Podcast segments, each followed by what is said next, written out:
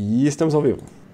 É, nesse momento, que é uma quinta-feira, dia 6 de dezembro de 2018, é, 21 horas e 2 minutos.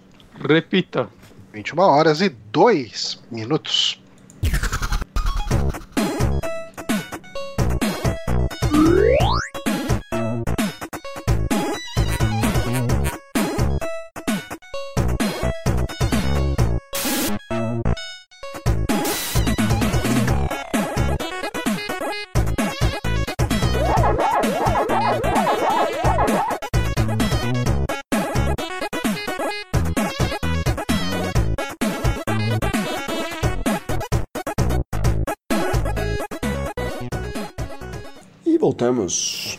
Sim, estamos de volta com um podcast completamente diferente de tudo que nós já fizemos, só que não. Eu sou Johnny Santos, estou aqui com Guilherme Bonatti. Olá, completamente diferente, sem a minha camisa padrão marrom. Estou aqui com o Renato Honório. Olá, pessoal. Hoje vamos de podcast pauta fria. Podcast pauta fria. Por que, que a gente está fazendo isso? Não tinha notícia? Até tinha, né? Tinha umas notícias legais. Tava Ah, rolando. vai ser soterrada uma hora depois que você nem uma hora depois que você vai pois acabar. É, né, cara? E aí tá no daí- final do ano, vamos fazer um negocinho diferente, um negocinho. Bom, vamos brincar com Jam Games de duas horas de Jam Games agora? Duas horas de Amigames, porque o pessoal vive pedindo pra gente, tipo, ah, vocês deviam fazer Amigames de novo, vocês deviam fazer Amigames. E a gente fazia os Amigames, cara, é- era meio tristeza porque a gente respondia um, tipo, um quiz bizarro de, ah, Do quem é BuzzFeed. você, tipo, sei lá, que tipo de remédio é você? Aí você chegava e respondia 15 perguntas que não tinha nada a ver e falava, ah, eu sou remédio pra diarreia. É, no final "Ah, eu e o Johnny a gente era sempre o mesmo remédio, fazendo respostas diferentes. Nunca foi É. Pois é, então, então a gente vai fazer um programinha diferente hoje. Ahn, e a gente vai. é, Tava rolando, né? Pra explicar um pouco melhor. Tava rolando no Twitter, eu não sei se rolou em outras redes sociais, talvez. Instagram. teve- Eu é, talvez teve gente que botou no Instagram também. Hum. E um desafio criado por arroba Vinícius Goro, que foi o 30 dias de games, onde o pessoal fazia uma thread zona lá e cada dia a pessoa postava um jogo baseado num, num desafio, num- numa pergunta, né? Uhum. E chegou- daí, assim, eu pensei em participar disso, mas eu comecei a pegar bode desses desafios de Twitter. Eu- eu Primeiro que você precisa ficar lembrando, né? É. É, eu lembrava, eu fatalmente ia lembrar, e se eu pulasse um dia, no outro botava os dias que falta, e beleza. Mas, ah, cara, é, eu às vezes eu fico, fico de bodezinho quando eu chego, abro meu Twitter lá e vejo a pessoa atualizando a lista dela e botando tipo 15 dias seguidos que ela esqueceu e vem aquela, aquele monte de mensagem junto. Eu falei, ah, Então a gente vai botar Foda-se. 30 em áudio aqui. a gente vai botar 30 em áudio. Daí, assim, cara, fica um negócio mais. Assim, porque a, a- timeline, a timeline é muito invasiva. Porque na timeline você tá lá querendo ver o que, que tá rolando, as tretas, as Treta. confusões ahm, e, e tudo isso. E de repente começa a vir um monte de coisa lá. Aí você fala, ah, não, não, esse aqui, quem quer vai baixar. Ou vai vir aqui no YouTube, tá aqui com a gente, por exemplo, Francisco Carolino, Juliano Oliveira, Glauber Andrade, ah, o Albert Ribeiro. Tem essa galera que assiste o Destino Inexorável, que é um nick muito bom, parabéns pra ele. Paz. É. E a gente vai começar, eh, como a gente tem E aqui- 30 tópicos e 3 pessoas, acho que ia ser legal a gente começar com quantas, mas pode falar, Bonatti. É, eu ia falar, e o legal também da gente fazer por aqui é que dá pra gente dar um. Justifique a sua resposta um pouquinho, só pra. É, Uhum. Porque se mais o cara coloca um jogo lá. hum, Master desconhecido assim, e tipo, é isso, né? Ni- Ninguém necessariamente vai se interessar por aquele jogo só porque a pessoa colocou lá, né? Porque ele não tem nenhuma informação. Tá só um título, no máximo uma imagem. Você Mas acredita que as pessoas também. vão se interessar com a gente falando? Eu acho que sim. Aí, cara, Duas pelo menos. esse é o tipo de atitude que eu tô, que eu tô Vai procurando. ter aqui nesse- duas pessoas falando, caralho, o Breath of the Wild parece bom mesmo, acho que eu vou jogar. Só agora, porque a gente colocou nessa lista. Tá. E só pra gente ter o, o dia lá do, do, do- Cada dia ter uma merda, hum, é, hum, que a gente pode falar aqui? Aquele dia do, do que você falou, do combate ao. Dia Nacional da Mobilização dos Homens pelo Fim da Violência contra as Mulheres. Então, Grande. com Pera, pera, de eu novo, queria de só novo? falar. Dia Nacional do, do quê? Dos homens contra quem? De Demobilização dos homens pelo fim da violência contra a mulher. Ah, É, Aí um dia que merecia virar uma sigla. pô, podia funcionar, podia funcionar, mas eu acho que ia ser legal, assim, resumir muito bem esse dia com Uhum. É, amigos meninos que ouvem esse podcast, vocês não são donos das amigas meninas que convivem com você, então não sejam babacas, cara. Tipo, não bata nelas, não agridam verbalmente ou fisicamente elas. Seja uma pessoa legal. Se o relacionamento não tiver legal, pula fora. Se não tiver legal pra ela, mesmo que esteja legal pra você, entende o lado dela e, e entende o fim, porque o que a gente mais vê no noticiário nos dias de hoje é homem matando mulher porque a mulher terminou, porque não aguentava mais o cara chegando mamada de pinga em casa e batendo em todo mundo. Aí chega, chega dessa merda, o cara vai lá e mata ela. Então, isso não é legal. O cara, fala, Então- o, cara, o cara é imbecil ao ponto de falar como assim É, e reagir. é. E, daí ele prova por que, que ela tava querendo É. dele, né, cara? Então, assim, cara, eu acho que muito desses problemas que a gente tem vem de uma cultura de que o homem se sente dono da mulher. E se a mulher chega e fala, não quero mais, ele faz o que a gente vê em noticiário e que é uma Uhum. uma merda. Então, assim, gente, o- um apelo que eu queria fazer, se você estiver ouvindo isso de coração aberto, e se você tiver dúvidas a respeito do que a gente tá falando, que é preocupante, ahm, se a coisa não tá legal, principalmente pra ela, e ela chegou falou pra você, eu não quero mais, entende, aceita, tenta entender onde você errou e tenta ser melhor pro futuro. Ah, mas respeita o espaço e respeita a mulher e não bata nela. Eu acho que isso é o principal disso tudo. Uhum. Vocês resumiu, gostariam de falar alguma resu- coisa? resumiu muito bem resumido. Não, eu concordo completamente com você. Acho que não, não tem muito o que a gente ensina a acrescentar. Difícil Uhum. discordar, né? Ainda bem que ninguém discorda. É. Bom, dito isso, a gente pode ir para nossa listinha. Podemos, vamos, Vamos. vamos começar. Vai ser, Tá. uma, vai ser uma live de Excel, Live de Excel. porque é isso. Eu vou fazer um Eu tenho uma história boa de Excel. com as Como a paradas gente aqui. tem quase nada para falar aqui, e vamos encher bastante linguiça para não conseguir completar a lista. ah, eu lembro de uma empresa que eu trabalhava, eu trabalhava no Buscapé, e uma vez a, a empresa estava disponibilizando verba para gente fazer cursos. E, e daí, assim, a gente de desenvolvimento, a gente estava querendo procurar uns cursos de, de desenvolvimento mesmo para fazer, né? Só que com a verba que eles disponibilizavam, não dava para fazer nada muito exorbitante, porque eles tinham que disponibilizar verba para 100 funcionários, não era uma empresa tão grande assim.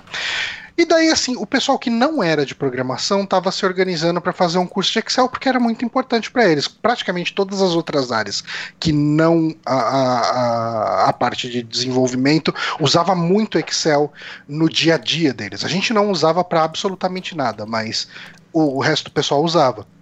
E daí chegou uma menina para um dos desenvolvedores, lá o mais júnior da nossa equipe, e falou: Ó, a gente está querendo fazer um um curso de Excel, né? Intermediário, avançado, não lembro que porra que era.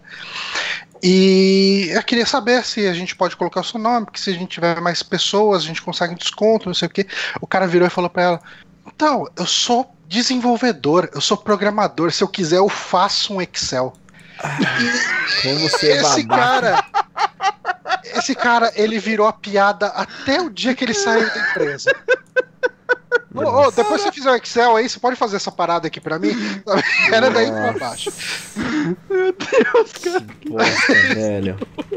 Pois é. Mas enfim, gente, ahn, vamos lá para as nossas listinhas. A gente pode começar com o Honório, que já tá com a planilha aberta aí, tudo? Ai, caralho. Ah, Ah, assim, vamos pegar o pessoal de desprevenido, né? É importante.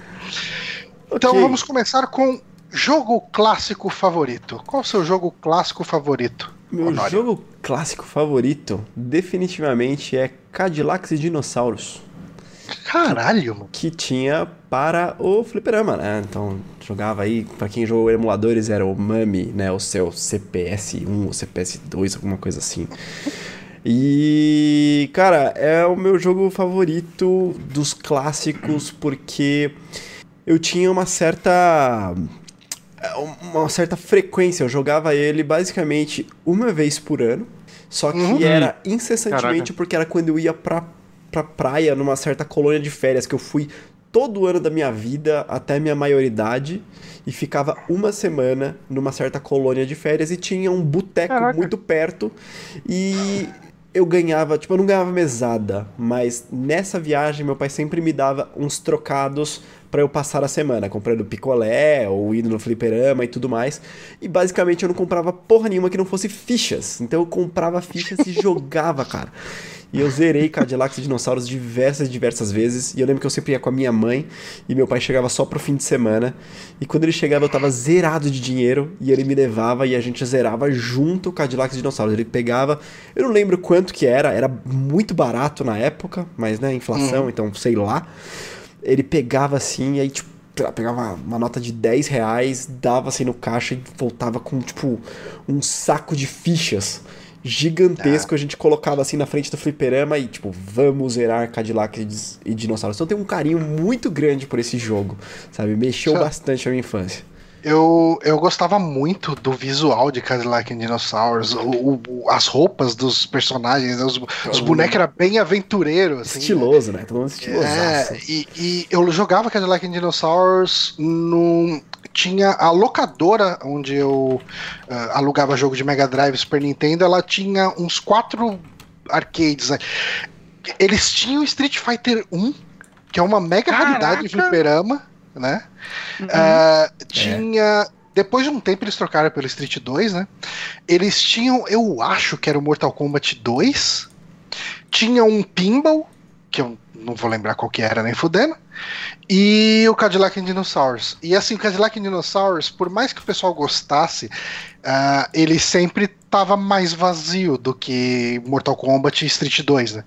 Uhum. E, e daí eu acabava jogando bastante. Ele nunca fui muito longe, né? Porque esse jogo é, como o Honori falou, é um jogo pra engolir ficha. Sim. Então você tem que comprar muita ficha pra terminar.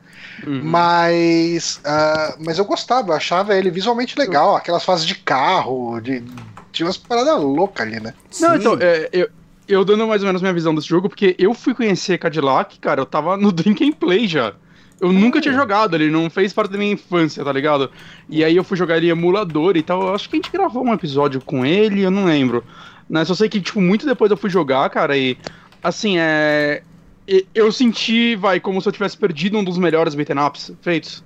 Uhum. Por não ter jogado na minha infância, cara. Porque É, eu, eu lembro quando eu joguei, o caralho, é, tipo, ele é muito bonito, as animações dele são bem legais, ele, ele era mais, mais fluido do que, sei lá, um Final Fight na vida, saca? Que era Uhum. um dos que eu mais jogava, jogava muito aqueles da Konami, tipo, o da Tartaruga Ninja e tudo mais. Não, dos Uhum. Muito Simpsons, era os que eu jogava em Só- fliperama. Só tá falando jogão. Não, não, sim, sim. É, assim, a maioria desses jogos eu não consigo mais jogar muito hoje em dia, saca? É um gênero que me deu uma bodeada. Mas Ele é, um, ele é um Cadillac, gênero que você joga, você rejoga ele muito pela nostalgia. Tipo, é, é, é difícil você pegar um, um que, dessa época, que você não jogou na época, e jogar até o final e falar, caralho, que jogaço. Tipo, sim, ele- sim, ele concordo. tem um Mas fator o Cadillac, eu, o Cadillac eu sinto que vai, eu conseguiria fazer isso hoje em dia. Saca, juntar um amigo e, ah, vou jogar. Mesmo porque, assim, né, jogo você termina em menos de uma hora, né? Quando você tá jogando num, num emulador ou numa versão vendida aí na PSN, sei lá se ele foi relançado alguma vez. Né, você mete ficha infinita e é a vida. Ah, é- né? Mas eu, eu sinto que eu me divertiria jogando ele uma vez, pelo menos, hoje É, dia. co- comigo, tipo, as rejogadas com certeza foram em emuladores. Desculpa aí, Ah. pirataria e tal, mas. É, não, é isso aí. É, não é pirataria, cara, que se você, você vai achar um fliperama que Você vai comprar um arcade e botar na sua. É. Você, você faria isso, né? Tem uma amiga, tem uma amiga que. Você comprou um Seria legal. Tem uma Você amiga que um faz então, comprar um arcade é um dois. Não, mas assim, seria foda eu ter espaço pra ter aquele arcade da Tartaruga Ninja com quatro joysticks gigantesco. Nossa, cara. Ia ser legal pra caralho, Cês- por umas duas festas. Vocês sabiam que o René, é, o René que tem lá o, o podcast comigo do HeroCast, né, o Torre Ômega, ele tem uma empresa que vende e aluga é, fliperamas. Aqueles Sério? fliperamas que vão em buffet infantil com um milhão de jogos. Sei. É uma jogo, sim. Ele vende isso. Caraca, que legal. Ele tem um, um site de venda disso. Se alguém tiver interesse. É, ó, dá pra você trocar uma ideia com ele aí, botar um aí. Pois é, ele tem um na Cara. casa dele, cara. É muito maneiro. Se- Assim, eu teria fácil um desse lá na chácara do meu pai. Fácil. Esses daí, tipo, que tem um bilhão de jogos, saca? Aham. Uhum. Seria Não, bem legal. isso. Mas, mas costuma ser bem caro. Mas beleza, Cadillac Dinossauro é um jogo que desperta muita nostalgia. Eu quero saber do Bonatti, o jogo clássico favorito dele. Eu vou ser o mais coxinha aqui, mas eu vou puxar um jogo que. Cara, foi tão difícil essa, essa lista. Mas uh, sem pensar muito, eu botei o Ocarina of Time, cara. Eu pelo... sabia, assim, Você sabia, né? De eu quase botei um Pokémon aí também. Mas foi o Ocarina of Time, cara, porque. É, ó, tendo uma experiência parecida com o Donório, eu não tive esse jogo na minha infância, porque a fita dele era mais cara né? Então, não sei porque, tipo, vendiam mais caro na Galeria Pagé, a fita original dele. Hum. E então eu alugava, eu alugava de tempos em tempos. Então, nunca tinha meu save lá, eu nunca chegava muito longe com o meu save, mas sempre tinha o save de alguém que tava muito longe, já Cê... link adulto, todas as roupas, eu jogava muito o save dos outros. Você também pegava assim, tipo, e colava seu save três vezes pra, tipo, pode duas pessoas pegar que eu ainda tenho o meu save? Você matava os três saves? Eu sempre fazia então, isso, até cara. que não eu não, eu, até que não, porque eu ficava muito feliz quando eu pegava e tinha um save de outra pessoa bem avançado, saca? Saquei. Porque, assim, eu não jogava. Nessa época eu não jogava muitos jogos para terminar. Eu jogava só por jogar, saca? Só por eu ficar andando naquele mapa e tudo mais, eu ficava já, já feliz. Então foi um jogo que me marcou muito nisso, saca? Foi o primeiro jogo que eu acho que eu tive contato com a pesca em um jogo. Eu pescava uhum. com meu padrinho. E, tipo, eu joguei alguns jogos de pesca do Play 1 e tal. Eu realmente jogava esses jogos. Uhum. É um negócio meio bizarro, porque, tipo, agora eu tô pescando pra caralho no Red Dead. Eu pesquei muito no Final Fantasy. Eu gosto de minigames de pesca, gente. Acho que é, é, esse é my, my thing, é assim. É verdade, eu é gosto legal. de mini, Eu gosto de um bom minigame de pesca nos jogos. No, no Red Dead eu tô tentando pegar agora os peixes lendários. É muito legal isso daí, cara. Muito da hora. E o Ocarina foi a primeira vez num jogo que, vai, não era focado nisso. Que eu ia lá e, tipo, hoje em dia, vai, quando eu fui rejogar ele no 3DS, cara, né? Malemalha é um minigame, cara. Você pesca um coração lá. Uhum. Saca? Mas uh, tá entre os detalhes, assim, tipo, foi um, o primeiro jogo que eu joguei que eu me senti no mundo, né? Uhum. Eu pegava a Epona, ficava cavalgando por lá, interagindo com NPCs. É, né? ele, Depois, ele era... saiu quantos anos antes de, de GTA 3 ou até de Shenmue? Ele é de 98, GTA 98. 3. Shenmue é 99, se eu não me engano. Shenmue é 99. É, é perto, hein? É bem perto, né? torna Shenmue até mais impressionante você pensando nisso. uh, GTA é 2001, eu acho, GTA 3, né? O, que foi o primeiro em 3D. Eu acho que é 2001. Eu posso estar é, enganado. Uhum. Mas acho que é por esse motivo, assim, é um jogo clássico que me marcou de uma forma incrível, né? Depois tiveram outros jogos que fizeram coisas parecidas, como o Quest for Glory 5 e tudo mais, só que acho que pelo fato dele ter sido o primeiro, né, nesse gênero, é, acabou me marcando muito. Uhum. Muito bom. Bom, excelente escolha. Falando um pouco do, do meu jogo clássico favorito, eu sempre defendo isso. Eu sempre defendo esse jogo.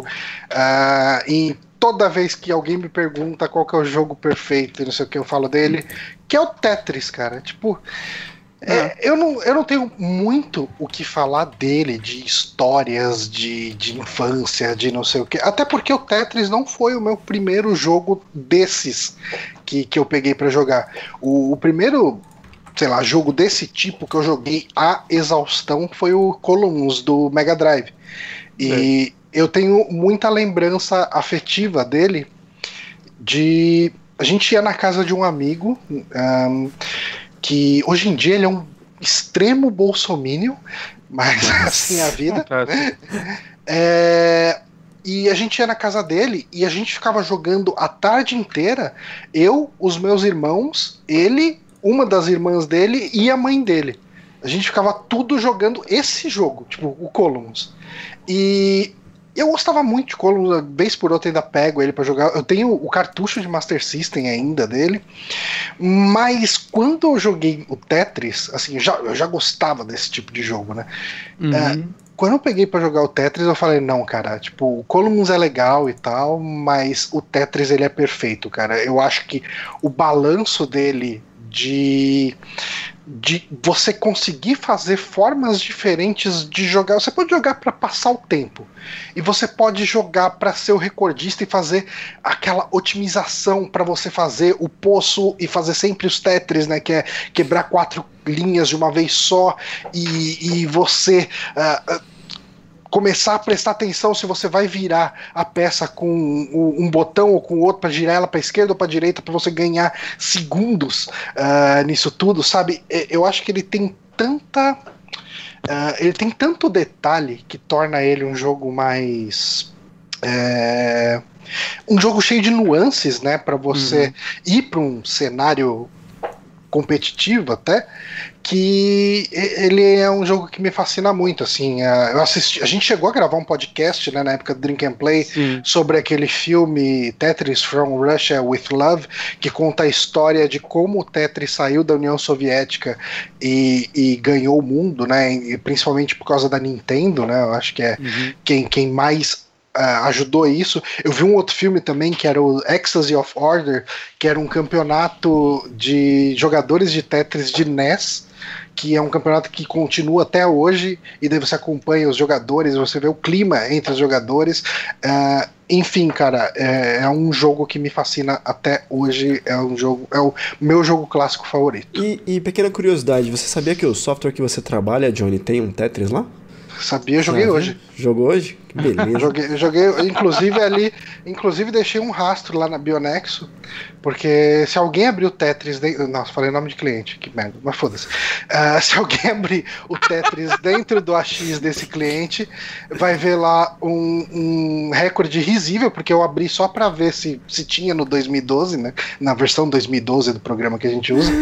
E fiz um recorde de 7 pontos, que basicamente é você é colocar todas as peças. Segurar. É, é, empilhar as peças. E daí eu falei, ah, beleza, foda-se. E daí ficou lá, número 1, um, desenvolvedor Gon. Pois é. Eu tenho, eu, tenho, eu tenho um usuário nominal e há dois dias atrás eu fui num cliente que eu tava só acompanhando um fechamento. Então, meu trabalho era ficar de braço cruzado esperando acontecer um certo trabalho. Eu abri o Tetris e fiquei jogando. E aí depois eu ah. vi o ranking e aí tava lá. Renato Honório, 1700 não sei quantos pontos. Aí eu falei, ih, caralho, que bosta. Aí lá vai eu abrir o código do Tetris para tentar descobrir qual é a tabela que está essa porra pra eu apagar essa merda nesse ranking. Ah, cara, Tetris ah, é maneiríssimo. As últimas vezes que eu joguei bastante Tetris foram nos meus últimos celulares Java, que sempre tinha uns Tetris piratão que você baixava e eu jogava pra um caralho, assim, comia a bateria inteira dele jogando Tetris. Passei uns meses, assim, meio viciado nele. E, cara, eu nunca mais eu acho que na PSN deram algum Tetris na Plus alguma vez, mas eu não tô. Não, não tenho certeza. Mas, cara, faz tanto tempo que eu não pego um Tetris pra jogar. Eu tô maluco pra pegar o Tetris Effect, mas é caro demais. Tá muito caro. Mas... E é um jogo que ele vai, tipo, primeira promoção que tiver, ele vai estar tá num preço ridículo. Então eu vou ah, segurar. Então... Vou segurar e vou comprar ele numa promoção. Imagina eu... ele pra Switch, hein? Pra jogar deitadão, que felicidade ia ser. É que eu Tô acho falando. que não, não, vai, não vai, não vai. Né? Ele é não. publicado pela Sony, talvez? Se eu não me engano, é. É publicado pela Sony, é feito do cara do Fez lá, né? Res, quer dizer. É, Res, é, não Fez. Ah, é, o, o, bom, não o ruim. Bom, mas vamos pro próximo. Vamos pro próximo. Uh, tá. Eu vou começar esse, o Sim. jogo que você mais jogou.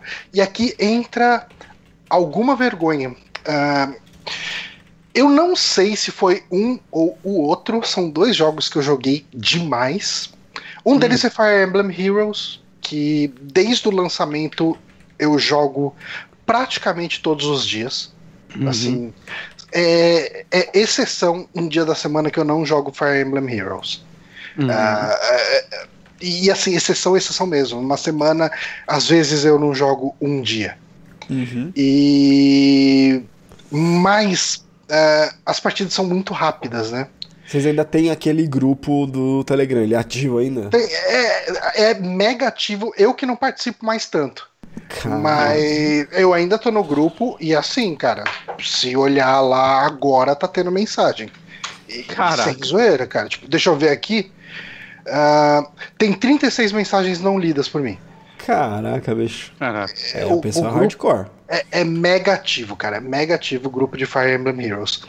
Mas o jogo que eu acho que é o que eu mais joguei, assim, vai, se for pensar em jogo de console, foi Fallout 4. Caralho! O 4. O 4. O quê? Essa eu não esperava. O 4, assim, existe uma explicação. É, eu tava numa fase muito zoada da minha vida o que pode ser explicado por eu estar jogando Fallout 4. Uhum. Uh... Nenhum outro problema chegava perto de você estar jogando Fallout 4. É, não, eu tava mais ou menos num fim de casamento, tava uma situação meio zoada, e eu tirei férias e eu não lembro exatamente o que, que aconteceu. Uh, eu sei que ela não estava comigo em casa e eu fiquei muito tempo em casa sozinho. E eu virei uma pessoa daquelas uh, que desistiram da vida. Que uhum. eu, fi, eu chegava, eu acordava umas sete da manhã, uh, começava a jogar e eu ia dormir duas da manhã. Tipo, e eu tinha parado só pra ir no banheiro e comer. Eu chamo isso de uma boa vida. Cueca, é... cueca na sala e é isso aí. É, é esse nível, cara. E, e assim, cara, ele é, um, ele é o pior dos Fallouts que eu joguei. Uh, uhum. Porque eu não joguei o 76 e nem pretendo. mas. Uh, mas assim, eu acho que mecanicamente eu gostei mais dele do que do.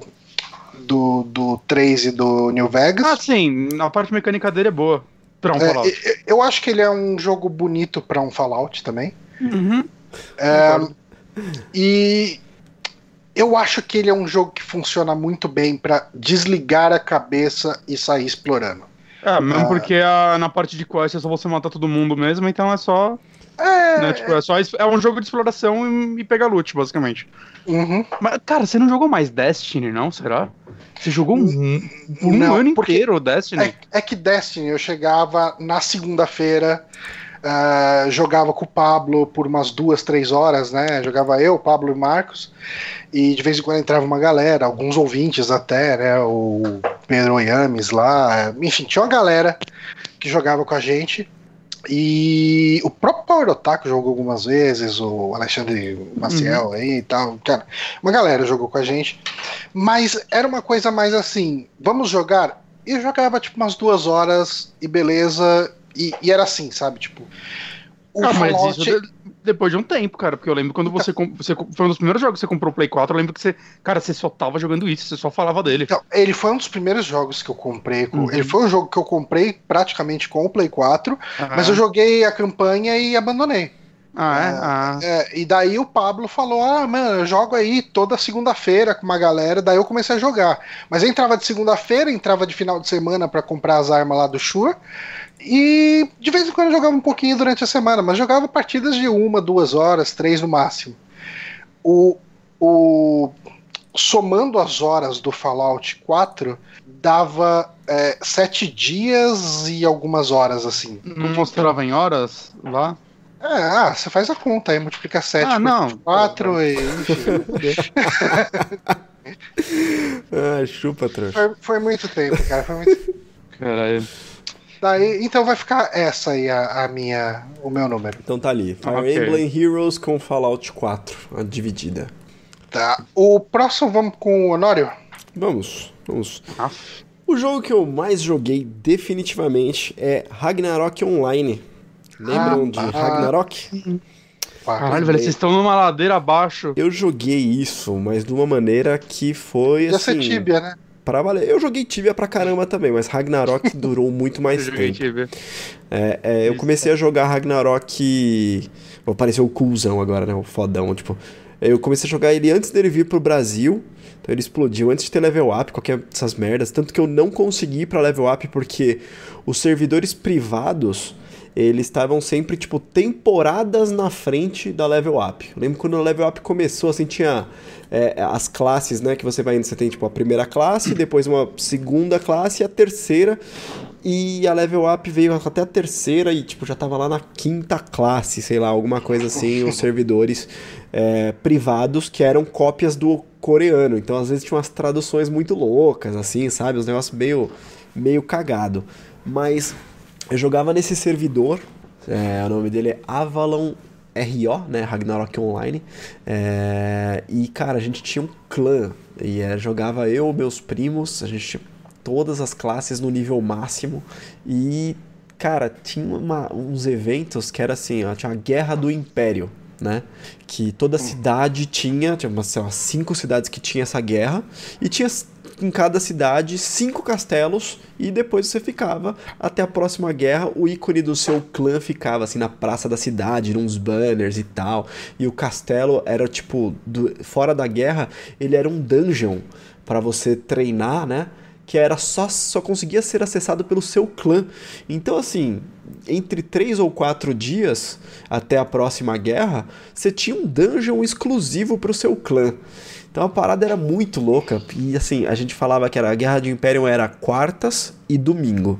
Quarta, quem tiver online e tentar pegar um castelo, beleza, era brincadeira. Domingo, faltou duas, tá expulso do clã.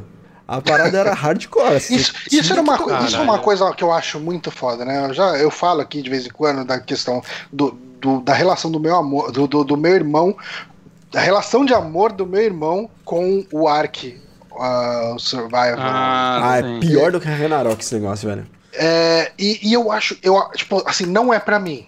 Não. Mas eu acho muito fascinante, cara. Esse é. tipo de, de, de coisa de tem um podcast, eu não sei se é possível baixar hoje em dia, que era o podcast do Games on the Rocks sobre Último Online. Uhum. Excelente esse episódio, um dos melhores. Cara, eu chorava de rir ouvindo as regras que a comunidade dos jogadores faziam, sabe? Tipo, era coisa que os caras usavam mecânicas do jogo para criar uma sociedade, uma sociedade brutal, onde ficava todo mundo de cueca minerando, coisa. é, é, cara. E, e, essas bizarrices que viram uma história. Tipo, o cara fez uma mecânica que pode ser explorável de outro jeito, e de repente tá todo mundo explorando pessoas, deixando pessoas presas, pegando ouro, minerando cara, coisa. Você fala, caralho, mano, o cara entra no jogo pra não. ficar clicando. Pra... É um cookie clicker, né, a praticamente. a gente ah. fazia dinheiro nesse jogo, dinheiro de verdade. A gente ficava é. farmando itens, e aí com esses itens você podia trocar. Tinha itens de donations, eram servidores privados. Então, por exemplo, asas, né? Pra você ter asas, era um item exclusivo de doação de dinheiro de verdade. Você doava, né? É, entre aspas, precisava chamar de doação, mas é, você comprava as asas lá, né? E a gente nunca colocou um centavo nesse, nesse jogo, mesmo porque éramos crianças e era, é, era tudo com cartão de crédito, né, tal. Só que a gente farmava outros itens e vendia, trocava itens e tinha todo um comércio que, assim, era um trabalho, sabe? Era um trabalho mesmo. Então, assim, eu estudava de manhã, é, bom, eu fui isso até, sei lá, até, até quando eu tava no ensino médio, cara. No ensino médio, era, era assim, eu trabalhava de manhã, à tarde eu jogava, à noite eu estudava e de madrugada eu jogava. E não tinha dormir nessa equação. Então, ficava assim, cara. É, cara, eu me diverti muito por Saudades muito tempo. de aguentar é, virar noites. Era, era, foi um excelente, assim, foi o melhor MMORPG que eu já joguei por conta da comunidade que tinha, sabe? Não é o melhor de mecânicas, mas por conta mas da comunidade que, é isso foi o melhor. Que faz boas experiências MMO, né? É sempre a comunidade, cara. Tipo, eu me divertia com Tibia. Por quê? Porque tinha amigos que jogavam Tibia. Exato. Mas por que aquele jogo era bom? Saca? Uhum. Tinha amigos que jogavam Tibia, a gente se reunia depois da escola e ficava jogando. E aí era divertido por isso. Pois é. é você pode jogar um é, jogo complexo e foda pra caralho desse tipo, mas você tá jogando só com desconhecidos, sem, tipo, tá todo mundo jogando junto e você é um personagem solitário lá no meio, provavelmente você não vai se divertir. Ah, não, não, ele não foi feito pra isso, né, cara? É. Quem sabe, até, até Fallout 76, né? Vamos jogar junto? Não, né? Não, não, eu não quero perder os dados da, da minha conta bancária. Puta que pariu. Pois é, pois é. Não quero perder, não, não quero que vazem. Enfim, cara. Ah, Bonatti, o seu jogo que você mais jogou na vida. Vamos, vamos, fazer o seguinte: aqui você pode desenvolver, porque a gente desenvolveu bastante, mas será que a gente consegue correr para chegar no 15 até as 10 da noite? Vamos Depois? lá. Vamos lá. Até as 10? Tem 20 é. minutos então, hein? É. Mas, mas vamos mas, lá. Mas, é... Vamos lá, vamos lá. Eu, eu, pensei em botar Fallout 3, ficar meio parecido uhum. com o Johnny, pelo fato de eu ter terminado ele no Xbox, no PC e no Play 3. E nenhum deles foi menos de 100 horas, acho. Saca? Menos de 80, nenhum deles. Menos de 80, com certeza, nenhum deles. Saca? Mas aí eu lembrei de um jogo que é o GoldenEye 007 do Nintendo 64. Eu joguei esse jogo do dia que eu comprei meu Nintendo 64 até o dia que eu vendi ele uns 4 anos depois. É, ele era um jogo recorrente, assim. Eu tava sempre jogando ele. E depois que eu vendi, até hoje, às vezes eu abro um emulador e jogo ele. Então, cara, é que não tem registrado o número de horas, mas é impossível não ser o que eu mais joguei, cara, porque, tipo, todo final de semana e quase sempre dia de semana vinha amigos aqui, a gente ficava horas e horas jogando, ou aqui ou na casa de outro, algum outro amigo que também tinha o jogo, saca?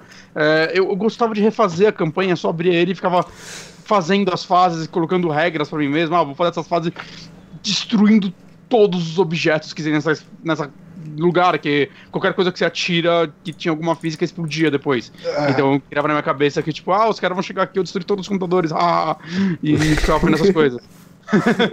então, cara, é, é, é meio insano, assim, a- quando- tipo, obviamente tinham períodos longos que eu não jogava ele no decorrer desses anos, mas literalmente, de quando eu comprei o 64 até quando eu vendi, eu comprei o 64 por causa desse jogo. Eu joguei na casa do amigo meu e foi tipo a maior explosão de cabeça que eu tive na minha vida. Caralho. Saca? Foi um salto absurdo, assim, tipo, o, o fato de você tirar. Eu já tinha visto FPS antes, eu tinha visto, sei lá, Wolfenstein no PC, Doom e tudo mais. Só que esse, saca, você atirava em partes específicas do corpo da pessoa e ela reagia a isso, saca? É um negócio que até jogos atuais, muitos não têm isso ainda. E era 3D, Não, né? Você eu- deu exemplos Era- 2Dzão chapados, né? Sim, sim, 3D sim, e sim. tal. É, não, é que eu já tinha visto jogos 3D, eu, eu tinha um Play 1, saca, na época. Eu já É. tinha um Play 1. Traíra. Eu já jogava jogos. eu já tinha, jogava jogos 3D, saca? Já era algo comum, mas primeiro que o salto gráfico era bem, bem grande, né? E essa parte, tipo, de.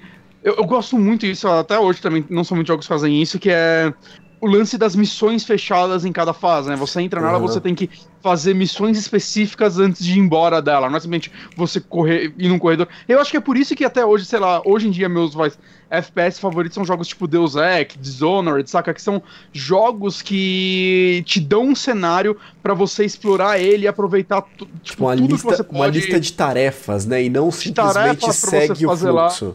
Exato, né? Até hoje é o meu tipo de tipo de jogo favorito, assim, tá entre, sei lá, meus três gêneros favoritos, né? O Immersive Sim.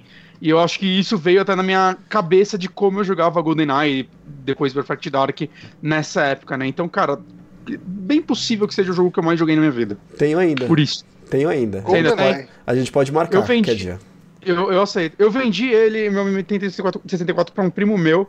E ele tem até hoje, ele nem joga mais. Eu- Sempre que eu vejo ele, eu falo, "Ô, você vende aí pra mim. Ele, ah, não, primo, você pode pegar. Eu, não, não, mas me vende aí, saca? Porque eu não quero emprestado, eu quero pra mim. Ô, seu primo, seu primo é mó mongolão. quero que ele ele fala desse jeito? Eu quero... ele, ele fala desse jeito um pouquinho. Ah, pô. Eu quero que esse jogo volte a ser meu. E um dia Entendi. vai voltar. Muito bem, vamos, lá, Johnny. Agora Pô. no ritmo acelerado. Vamos lá, vamos tentar dar uma aceleradinha aqui. Ahn, franquia favorita. Vou começar essa. pulou? Você pulou? Você- Ah, não, não, você não pulou, não. Eu pulei. Esquece tudo que eu falei. É, ok. Você é um imbecil. Franquia favorita. Ah, se bem que agora quem começaria era o Bonatti, né? Eu acho que o Bonatti Uhum. não começou nenhuma. Então, Bonatti, vai lá. Franquia favorita, pra mim é meio fácil. É, Zelda. The Legend of Zelda. Zelda. Eu nem sei se eu preciso desenvolver tanto isso. Desde que eu comprei o 3, eu tipo, joguei Zelda na minha infância bastante inteira. Não inteira, mas do Nintendo 64, depois do Game Boy e tudo mais. É, Só que desde que eu comprei o 3DS, rejoguei o Ocarina of Time e depois fui indo atrás de outros, saca, virou uma franquia que fez eu redescobrir a Nintendo e ver o quanto eu gosto daquele universo, mesmo que nem todos os jogos sendo perfeitos, a maioria é. Foda-se. maioria É, Zelda é uma Eita. franquia que eu fui começar a jogar quando saíram os jogos de. Assim, eu tinha jogado um pouquinho, mas nunca pra terminar. Mas quando começaram a sair os jogos de Game Boy Color. Não, o, o Oracle of Ages e o Oracle of Seasons, quando Game saíram no Color. 3DS. É, é porque antes já tinha saído Link's Awakening, né? Ah, Ah, sim. ma- Mas, quando saíram esses dois, eu falei, ah, deixa eu dar uma chance, né? Porque a Nintendo tava fazendo propaganda pra caramba deles. E Sim. eu Aqui acho que foi a joguei, primeira vez que eles foram relançados. É, eu joguei os dois e, e daí, assim, depois disso joguei Minish Cap, joguei A Link Between Worlds, joguei o, o Skyward, Skyward Sword eu não joguei. Eu joguei o Wind Waker, o Ocarina of Time, eu joguei Majoras, joguei uma porra, o Breath of the Wild, né, recentemente. É uma franquia foda. Ahn, eu acho que agora seria eu, né? Não sei, de segundo. Não, eu seria o terceiro. Vixe, Tem uma Não, ordem tanto faz, Só é, segue a vida, cara. Vamos lá, o importante é os Segue três. seu coração. É, hum, a minha franquia favorita, eu fiquei em dúvida aqui, então eu vou só mencionar as duas aqui, sem desenvolver Não. muito. Ahn, eu pensei em Final Fantasy porque toda vez que sai um Final Fantasy eu jogo. Hum. Nem que eu não termine, eu pelo menos pego e jogo um pouco. Assim, tirando o 11, que eu acho que eu nunca joguei, todos os outros eu pelo menos experimentei. Você e boa parte 14? deles eu terminei. Joguei, joguei. Eu cheguei a Ah. jogar o beta dele e achei até legal, cara. É que eu não teria tempo pra me dedicar ao MMO. Falam que ele é muito bom. eu, eu gostei, eu gostei mais dele do que de World of Warcraft, por exemplo. Um, mas, e assim, eu gosto muito de Final Fantasy. O meu gato chama Cecil por causa de Final Fantasy IV. Um, mas eu acho que pelo conjunto da obra, é, assim, como franquia, como universo, como coesão e, e, como ser uma coisa única, Fallout, por motivos que a gente explicou, acho que no último podcast, né, no último saque, que ele cria um universo muito único e, e ele tem muito de humor no universo dele, porque ele ele é muito sarcástico com a uh, como a humanidade age e em frente a um problema, a um desastre nuclear, e como a humanidade se explora, e ele trata isso não de um jeito trágico. Quer dizer, algumas vezes até é, mas ele trata com sarcasmo, com humor negro, muito pesado. Sim. Sabe? E eu acho que isso me conquista na franquia. Hoje, hoje, hoje vai anunciar na Video Game Award que a a Microsoft comprou Fallout e vai dar pra NXIO fazer o novo. Vixe, Anota aí. Eu tô lá soltando fogos agora. Que não, que o mundo do Fallout é realmente um dos melhores mundos já feitos, assim, né? E é uma pena que os jogos não estejam mais fazendo jus a esse mundo, mas tem esperança de um dia voltarem. um, Honório, sua franquia favorita? Eu eu tive dificuldades para ver isso, que eu vi que eu não tenho tanto carinho assim por franquias de tudo. Eu pensei em Witcher, mas aí eu vi que, pô, eu tô jogando um agora, sabe? Eu só joguei o 3 e gosto King. muito. Eu pensei. Eu pensei em umas franquias que, tipo, de verdade tem um jogo marcante pra caramba pra mim.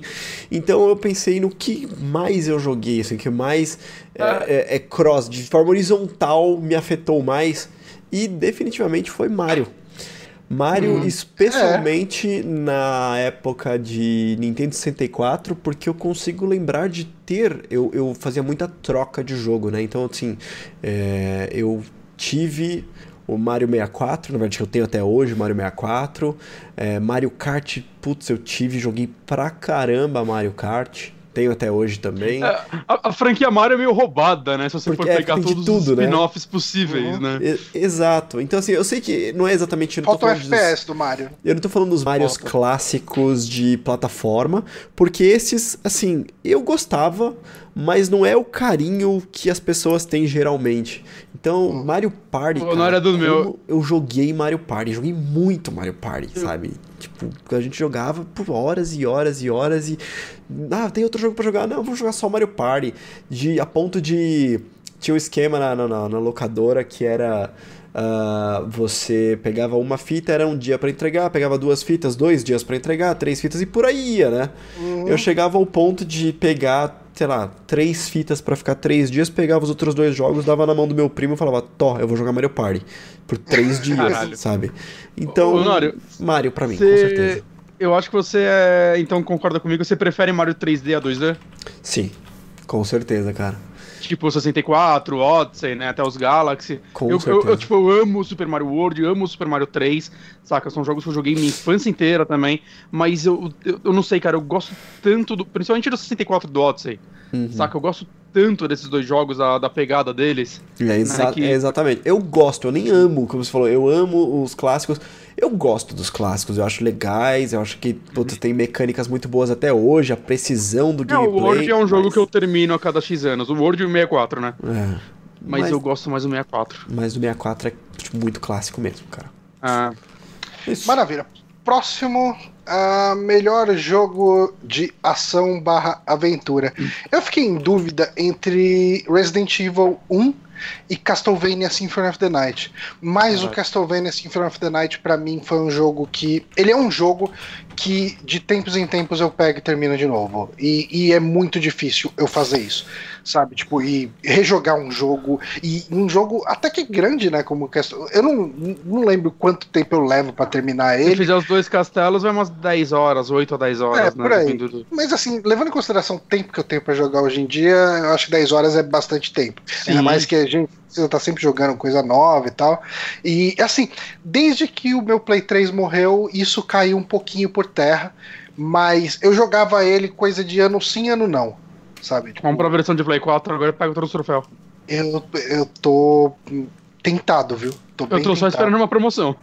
É, mas assim, Symphony of the Night, ele não só é um jogo foda pra caralho, como ele me abriu o horizonte para todos esses uh, Metroidvanias estilo Castle, do, do Castlevania, né?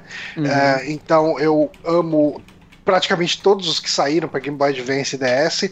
Eu tô na expectativa do Bloodstained, apesar de estar com um pouquinho de medo, mas eu espero que ele seja tão bom quanto todos esses outros jogos aí que eu falei e é o meu jogo de ação barra aventura favorito. Bonatti. Cara, essa foi bem difícil, né? Porque é um negócio tão abrangente, genérico, saca? Ação e aventura. Meio que todos os jogos são ação e aventura. É, né? isso é, isso é foda. Né? E, e, como eu não quero botar Zelda de novo, eu, eu botei talvez um dos jogos dessa geração que mais marcaram, que foi o Bloodborne. Hum. Ele entra como ação aventura. Ele é ação. Ele é, Caralho. é, totalmente. Eu, eu, não acho que ele entra como. É, tem elementos de RPG, tem elemento da porra toda, cara. Mas eu acho que botaria ele como ação aventura e foda-se, botei. Uhum. Se não gostou, me processe. Mas. Porque, cara, ele é um jogo que de tempos em tempos também eu, eu abro ele para jogar, mesmo que eu não termine, eu começo a jogar um pouquinho, eu faço os primeiros chefes. É, ele meio que me abriu também caminho para a franquia Souls, né? Eu jogo desde o Demon Souls, mas eu não tinha terminado nenhum até o Bloodborne. E quando eu peguei ele, que eu saí, tipo, terminando todos os jogos da franquia, né? E mais de uma vez, tirando dois, eu terminei os outros todos mais de uma vez, né? Virou uma das minhas franquias favoritas, né? E tudo meio graças a ele, porque eu não sei, eu adorava o setting dele, né? E uhum. me chamou muito a atenção isso. E porque eu acho que em jogabilidade é o, é o mais gostoso da franquia fácil. É. E Honório? Uh, eu vou com The Last of Us. The Last of Us foi. Putz, um... ele é, é, muito foda. Uhum. É um jogo que para mim é, é maravilhoso. É uma das, das experiências mais imersivas que eu tive com jogos, sim, sabe? E aquele final de você Queria... ficar de boca aberta na frente da TV é. e, e, pensando, caralho. É, dá aquela, aquela rachadinha no caralho. coração, assim, puta que los pare, sabe? É, The Last of Us foi uma tipo um marco para mim, sabe? Foi tipo chegar em outro patamar. É um, era um nível de história que eu não tava pronto para aquilo. Foi muito na boa. Eu comprei porque, ah, vamos aí, hype, todo mundo tá gostando. Beleza, vamos ver o que dá esse negócio aí. E, sabe, eu peguei a, a experiência sem spoiler, que foi maravilhoso. Então, Também. eu curti toda a experiência de The Last of Us do, da melhor maneira possível, me concentrando, jogando direitinho. Cara, The Last of Us pra eu... mim é o melhor jogo de ação. Eu, eu, acho que eu já contei aqui do The Last of Us, mas quando eu comprei ele, eu comprei no lançamento, né? Eu tava trabalhando perto de um shopping, então eu já saí do trabalho, entrei na Saraiva, comprei e vim direto para casa. E eu cheguei, era uma sexta-feira, se eu não me engano, e eu botei o jogo, eu fiz a introdução, deu cinco minutos, tocou o telefone, era um amigo meu, falando, Bonato, você, já jogou, você começou o The Last of Us? Eu falei, comecei ele. Você acabou a introdução? Acabei agora vê aqui pra casa que a gente tá jogando junto. Tava uma galera na casa dele. Todo mundo jogando junto ali, mano, o cabelo tá chorando aqui, o negócio aí tá incrível demais. Aí eu fui na casa dele, a gente ficou jogando a noite inteira junto, depois cheguei em casa e recomecei o jogo e comecei o meu save, tá ligado? Caralho, velho. É um negócio bem, tipo, acho que ninguém tava meio preparado pra isso. Uhum. É. Last of Us, o último dos americanos. Então vamos pro próximo. Um, RPG favorito. Aí fudeu. Esse é meio foda, é, né? Esse é bem foda. É, então, esse para mim é bem fácil, apesar de eu ter ficado dividido entre o primeiro Phantasy Star, porque ele foi meu primeiro RPG de videogame, e eu tenho muitas lembranças de ir na casa desse mesmo vizinho que eu jogava Columns. Uh, tinha uma revista, tipo, quem é velho dessa época de Master System, talvez lembre dela, era uma revista de dica, era só de dicas, ela não tinha nada de notícia, né? Era, um, era praticamente um almanacão de dicas. E ele tinha todos os mapas das dungeons do, do, do Phantasy Star 1. E a gente ficava, tipo, um de guia pro outro e tal. Tudo. Mas para mim, cara, foi, Fantasy, foi, Final, ah, foi Final Fantasy 4. Um, explico, eu acho que Final Fantasy 4 foi o primeiro jogo que eu vi. Uh, um desenvolvimento de personagem mais bem feito, e eu tava entendendo aquele desenvolvimento de personagem, uh, via traição, via um personagem que era uma coisa virando outra coisa, né? O Sim, cara, é ele era um pau mandado de um rei, ele chega e fala, não, não quero, ele começa como um cavaleiro negro, ele vira um paladino, uh, como eu disse, né, o nome do meu gato é o nome do, do protagonista desse jogo, um, então, cara, Final Fantasy IV, eu, é, ele é um outro jogo que eu rejogo com alguma frequência. Uh, eu tenho ele no PSP com a caixa autografada pelo Yoshitaka Amano. Caralho. Uh, é, naquela, aquele evento lá da. Eu não lembro, game qualquer coisa lá que a gente foi.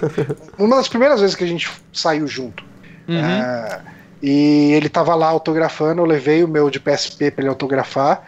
E é, é tipo, meu RPG favorito.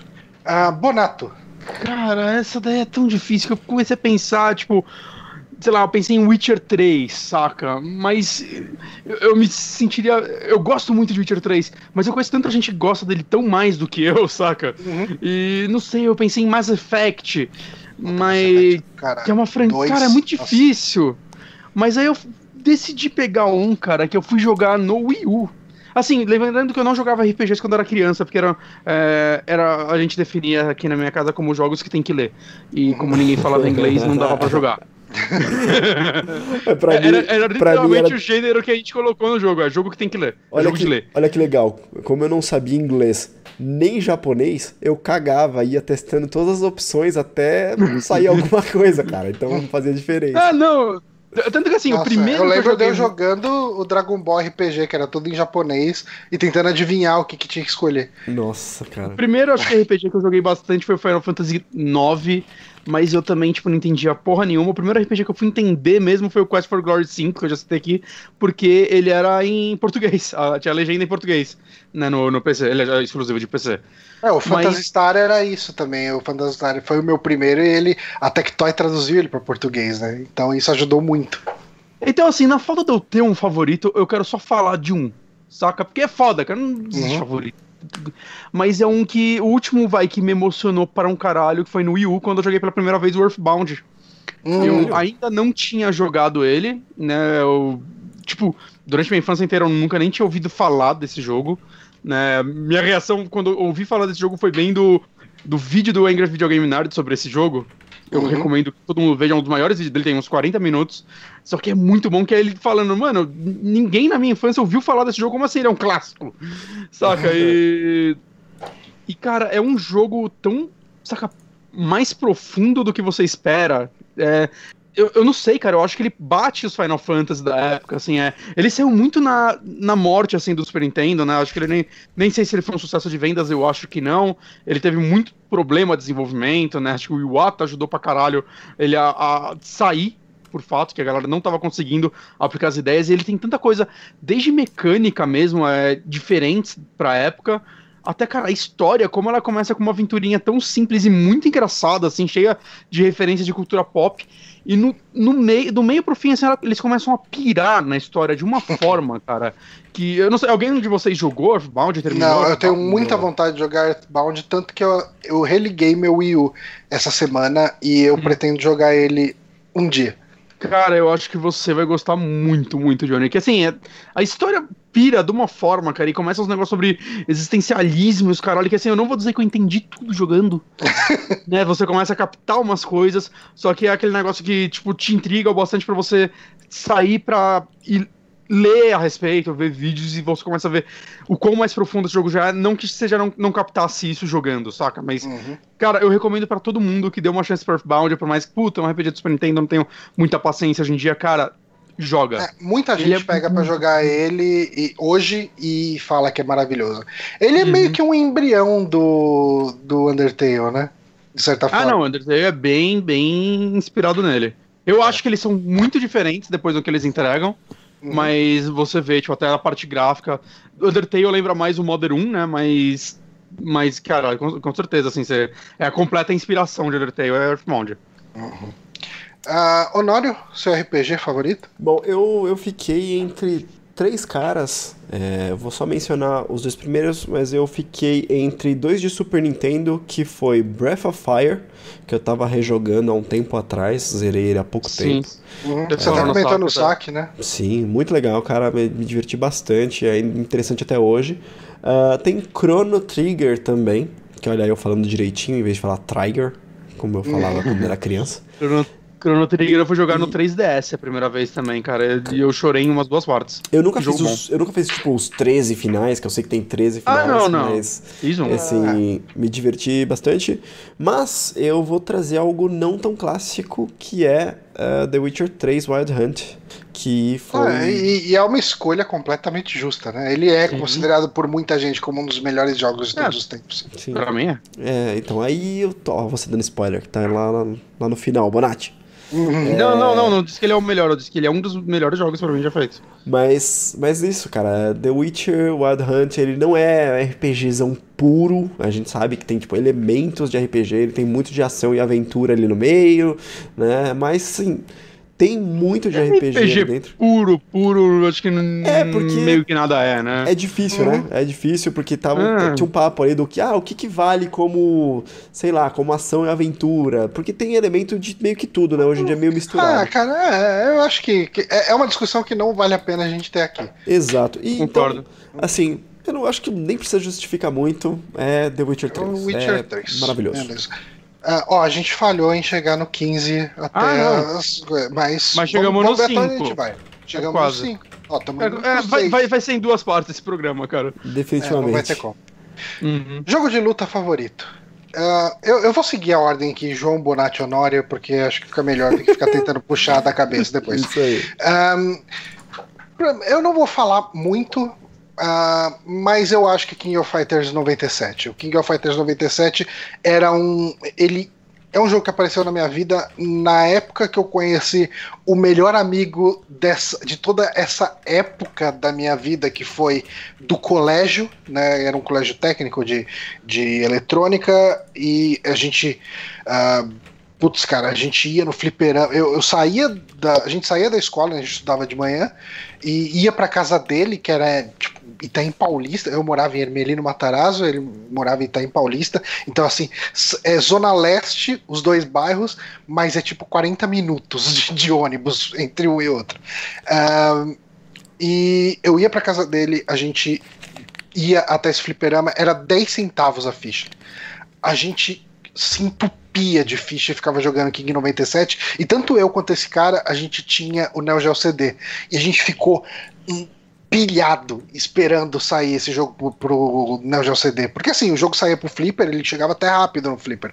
Mas pra sair pro Neo Geo CD e pra chegar nas locadoras, que nas poucas locadoras que tinham jogo de Neo Geo CD, aí é tempo, cara. Até, enfim, várias aventuras indo atrás de uma locadora que tivesse esse jogo. Tenho muita lembrança dele. é, Ele, como jogo, ele, se não me engano, foi ele que trouxe todos aqueles. Os, como que era a- quando os caras ficavam possuídos? Orochi. Ah, Tinha a força de Orochi, né? E daí tinha aquele time dos carinha que ficava orochizado, tinha o, o Orochi Yori. E, cara, é, eu adorava, assim, eu adorava eu, muito. eu só não peguei o ano. 99? 97. 97. É, tá. Bonato. Eu, pra mim, é difícil também essa daí. Botei duas franquias, mas eu acho que vou dar a segunda. A primeira eu botei o Tekken 3, que foi um jogo que marcou muito também. Era um altos campeonatos aqui em casa, muito divertido. Mas eu acho que o jogo de luta favorito, barra que mais me marcou, vai ficar Mortal Kombat 2.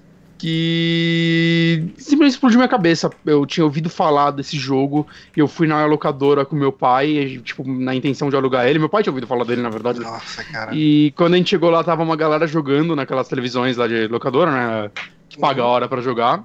E literalmente a gente chegou na hora que o Liu Kang virou o dragão e comeu metade do maluco. E, cara, porra, o que tá acontecendo com isso? Melhor jogo do mundo. Quero muito. E quero muito. E aí eu aluguei, e aí, tipo, depois meu tio me trouxe um do Paraguai. E, cara, é daqueles lá também, do, da- do começo à morte do Super Nintendo. Né? Inclusive, eu acho que dá, dá pra dizer Mortal Kombat 3 acabou sendo uma primeira decepção dos games, porque eu gostava dele, mas eu, eu- jogava ainda muito mais o 2, e hoje eu olho assim, ah, não, eu acho que eu não gostava do 3, eu jogava porque era o novo jogo da franquia, mas o Ah, 2 era tão melhor. Uhum. Mas Mortal Kombat É, 2, minha, minha, minha lembrança de Mortal Kombat 2 era. A minha lembrança mais viva dele é a gente indo pro interior e de repente a gente, tipo, meu pai lá querendo que a gente curtisse o campo e, e a natureza e tudo. e a gente viu num lugar ali que tinha uma locadora que tinha Mortal Kombat 2 e a viagem pro interior foi, foi isso pra gente. Mortal Kombat 2. É isso aí, cara. Honório, seu jogo de luta favorito. Ah, definitivamente Super Smash Bros. do 64. Então, Mas Smash Bros não é luta. É, então. Mas eu tenho um bom argumento Eles pra, estão se pra- divertindo. Não, Eu não, tenho- não, eu, eu- eu não concordo com Não, isso. não, eu tenho um bom argumento pra isso. Sabe qual que é? Foda-se. Foda-se. É isso, cara. Ele é um argumento. Cara, tem- tem um amigo meu- menos. Tem um amigo meu num grupo, cara. Se você estiver ouvindo isso, Imp, foda-se. Porque ele não. Cara, você escreve Smash no negócio, ele já chega, mas não é luta. É, Cara, é tipo um, um sistema de defesa. Ele não consegue simplesmente, tipo, foda-se, cara, se é luta ou não. Ele, ele tem, mas não é luta. é, eu adoro. Eu Caralho, adoro. foda-se. E a gente ainda tem nosso 64 com os joguinhos, ainda tem o Smash ali original, 64, Cara, com quatro 64 controles com um analógico bom, porque eu importei da Uhum. China os analógicos. Então, ó, cara, perfeito. É um jogo que funciona até hoje. E, o, o 64 é um videogame bizarro, né, cara? Porque ele tinha 10 jogos bons. Só que os 10 jogos bons você conseguiu jogar durante os 4 anos que você teve videogame, saca? Porque eles eram bons, tipo, pra um caralho. Sim. Né? T- Todo mundo que conheceu que teve 64 tá entre os videogames favoritos. E você, puta, mas só tem isso de jogo? É, mas cara, eu joguei esse Sim, jogo mas- por anos. Exato. E, É um, saca, de- é. é um videogame de clássicos absolutos, né, cara? Tipo, É. Mario, Mario 64, Mario Kart, l- é, a Link to Mario Party Ocarina of. Time, Mario Party, é, GoldenEye. Castlevania 64. Não. Ai, caralho. Não fode, mano. É, Não, mas é vamos- isso mesmo. Vamos para a próxima categoria aqui. Shooter favorito. O meu shooter favorito de todos os tempos é o Doom de 2016. Ah, é- eu, eu acho que eu nunca sim, eu nunca fiquei tão obcecado por um shooter, assim, sabe? Uhum. Tipo, de fazer. ca- Cada dia eu pegava, sentava e, ok, eu vou fazer uma fase. E eu fazia essa fase, eu virava ela de cabo a rabo, eu procurava todos os segredos, eu, tipo, eu saía matando os inimigos com um sorrisão na cara, destroçando eles e. e puta, que jogo divertido, né, cara? Que, que puta jogo divertido. É, então, é, então já vamos emendar aqui, porque eu botei o mesmo jogo. Porque assim, eu tô Porra. pensando shooter nesse gênero, saca? Tipo, eu não tô pensando em, novamente, Deus Ex, esse Prey, Dishonored, porque eles não são bem shooters, né? Eles... É, e, e assim, é importante, porque shooter é uma coisa tão. é um termo tão genérico que seria ok escolher um shooter de navinha também. Porque Sim. é shooter. Eu, eu Uhum. pensei em first person shooter, mas Uhum. pode ser outro gênero. Mas assim, pra mim, de tudo acaba caindo Doom. Ah, não, é porque pra mim, cara, é... Eu não sei, cara, eu nunca vi um shooter com uma jogabilidade tão deliciosa, tão. Saca?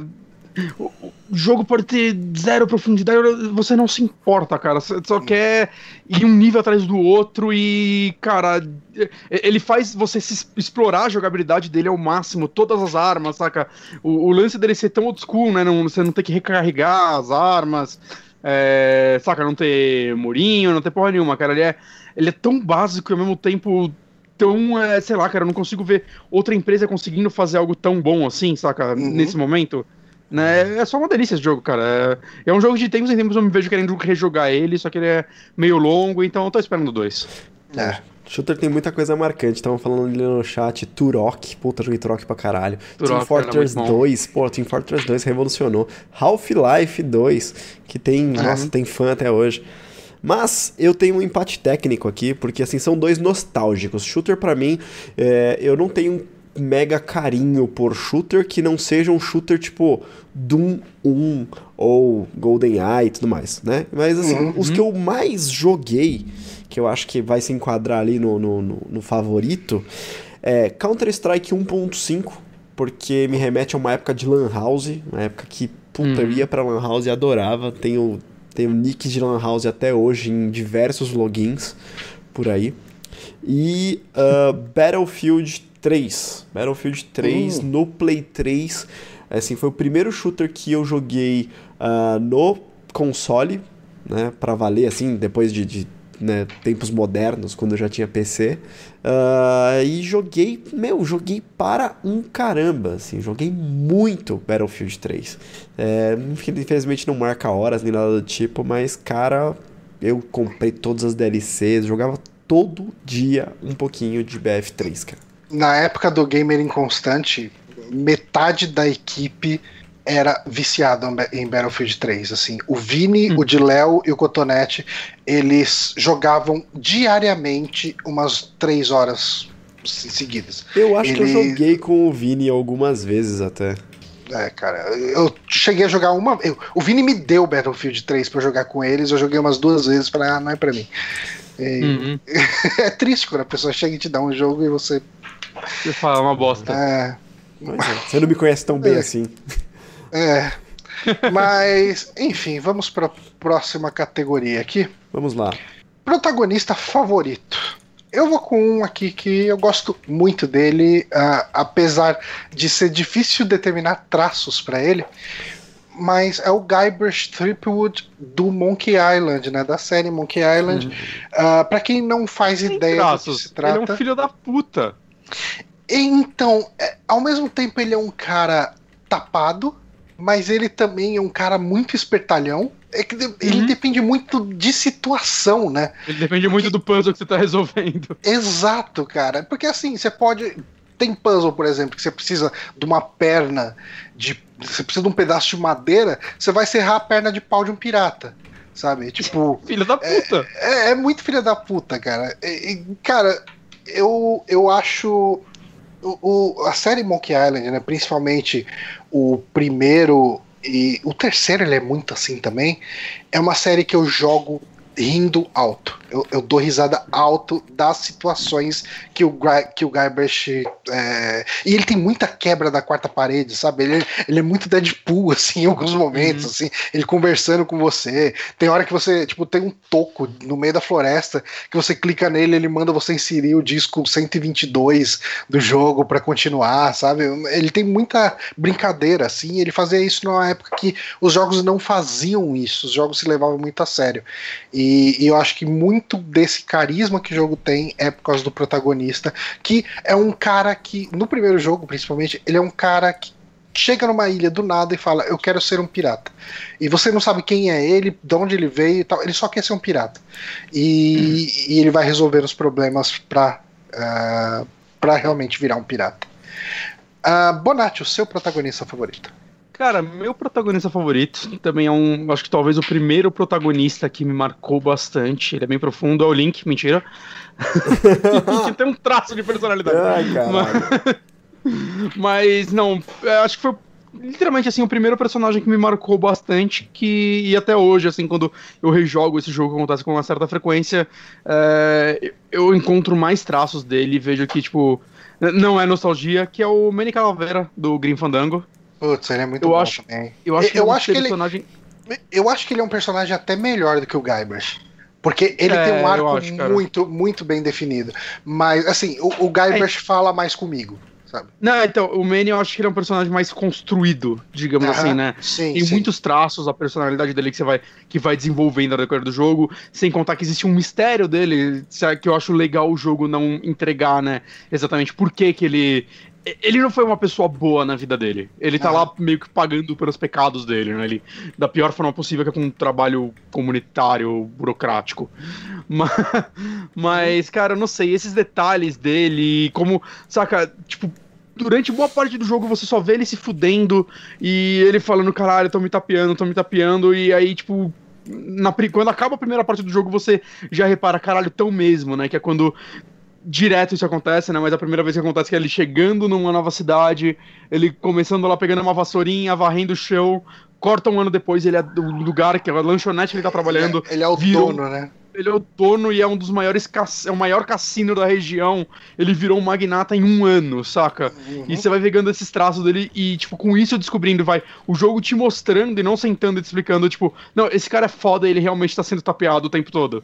Uhum. Né? E, cara, e o tempo todo ele tendo traços de não ser uma boa pessoa ainda, mas tá em uma busca de redenção. Cara, eu acho. É um personagem muito, muito incrível. E pelo fato de ser um jogo, vai, que eu joguei no PC, ele era dublado e tudo mais, né, facilitou na época para eu entender Ah, ele muito, melhor, muito. né, então foi um personagem que me, me marcou muito. E eu acho ele fantástico. E você, Honório?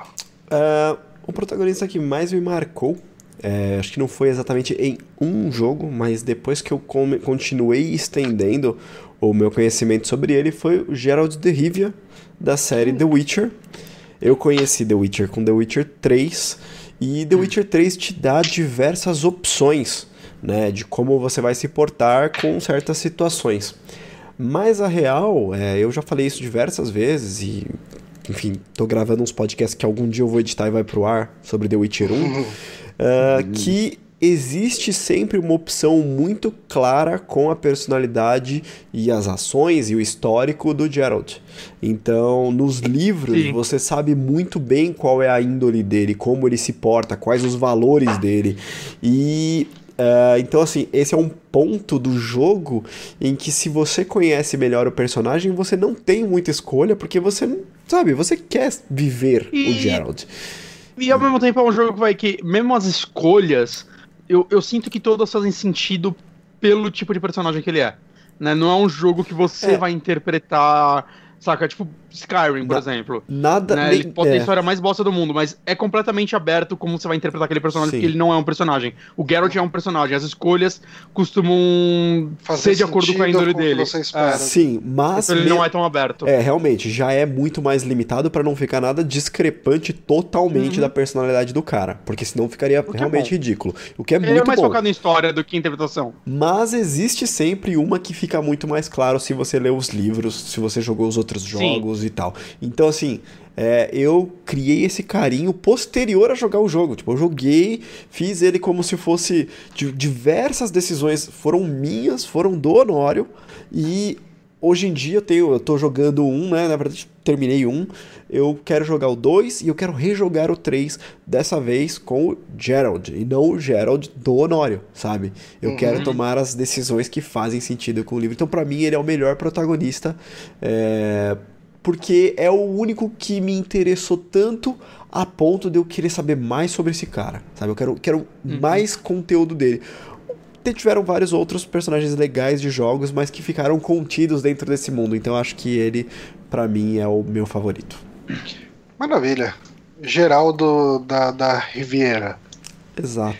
Tá, antagonista favorito. O, o nosso querido Matheus Forni tinha ouvido errado, né? Quando a gente falou de protagonista, mas agora é realmente antagonista.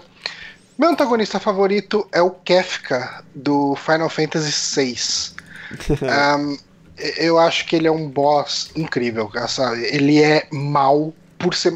Ele é o mais perto que você vai encontrar de Coringa em um jogo de videogame que não seja do Batman.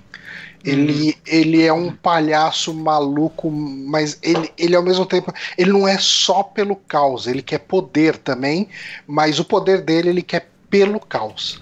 Ah, então, é, assim, se ele precisar matar todo mundo de uma vila, ele vai matar sem dó nenhuma. E, e ele é sarcástico, ele, ele é ruim, cara. é ele muito é ousado a personalidade dele, principalmente pra época em que foi feito o jogo, né, cara? Ele é, ele é um vilão que eu acho que no Super Nintendo eu não consigo ter conhecimento de nenhum, assim, que chegue perto dele nesses traços, né, de até de maldade. Normalmente é um cara mal, quero dominar o mundo, Uhum. saca? Mas ele não, ele, ah, não, vou envenenar a água dessa vila e matar todo mundo. E ele envenena a água da vila e mata todo mundo. Uhum. Saca? É, é uma maldade meio. Em muitos pontos, né? Depois dá uma desvirocada, mas que vai, ainda faz sentido com a personalidade dele, mas é mais palpável, assim, é uma maldade mais real, de certa forma. Sim. Ah, cara, eu, eu acho. Putz, quando o pessoal fala, fala, né? É, é aquela lenda de sempre que agora tá sendo feito, né? O remake de Final Fantasy VII. Eu, eu sempre quis um remake de Final Fantasy VI, porque Uhum. ah, pararam no 4, né, cara? Porque teve uns remakes mal menos ali, né? Tipo, bem suaves do 1 e do 2. Aí depois no DS teve remake do 3 e do 4. Eu, Eu falei, gosto porra. desses remakes. É, são bons, são bons. Uhum. E daí, quando chegou o 3DS, eu falei, puta, agora vai, vai ter remake do 5 e do 6. Também. Não, desistiram. Tô esperando até hoje. É, e, e é. Mas você é um tem jogo- aquela versão do Steam do 6. É Ah, sim, que é o porte do bonita. Android, né? É a Parece versão mais que bonita. Parece que um Eles macaco pegaram assim e falaram. Esse negócio ultrapassado aí chamado Pixel. É, Tomar no cu essa porra. vamos pintar de canetinha por cima. e é o que a gente tem de remake de Final Fantasy VI. Mas enfim, o meu é o Caralho. Kefka. E o seu, Bonatti? Seu antagonista favorito? Cara, pra mim foi bem difícil eu comecei a pensar. E eu, tipo, comecei a pensar, tipo, cara, eu não sei, a maioria dos jogos vai que tem um antagonista que eu gosto. Raramente eu gosto pra caralho. E a maioria vai que entrega uma grande situação. É, é mais a situação que à frente do que o antagonista ou algo do tipo. Sei lá, tipo Mass Effect, saca? É o grande mal lá, os. Caralho, qual é o nome dos, dos bichos lá? Qual é o nome dos bichos, Johnny? As ra- a raça alienígena lá? O- É. Ah, fudeu. Ah, Deus, esqueci. Alguém vai falar aí no, no Não é os Gaff, é os outros. Os... Esqueci. Mas, saca, mas é, é uma raça, é uma grande entidade. Não, não personagem com uma personalidade que, saca, tá me marcando naquele mundo. Aí eu lembrei de um jogo que eu joguei uns dois anos atrás, que é o Undertale. Hum. E ele tem o, a, a florzinha, o Flowey. e, cara, é que é foda, porque eu não sei como explicar o porquê esse antagonista é tão incrível sem dar spoiler. Algum de vocês jogou Undertale? Eu joguei pouco. Não, um pouquinho, Ah, eu ele também. não me fisgou, infelizmente. Cara, eu acho que se você eh, eu não tentasse consigo falar mais, é Johnny. Eu acho que você tinha que tentar mais, cara. Ele demora pra explicar o porquê ele é importante, saca? Mas assim, por exemplo, o- que esse personagem me pegou, eu vou dar um spoilerzinho da primeira parte do jogo. Tá. Tá? Porque eu não consigo desenvolver sem isso. Que eh, na primeira parte do jogo, quando você ainda tá aprendendo sobre o mundo, você tem aquela protagonista que começa a te tratar como um filho dela e Uhum. ela não quer que você saia de uma área e você tem uma luta com ela.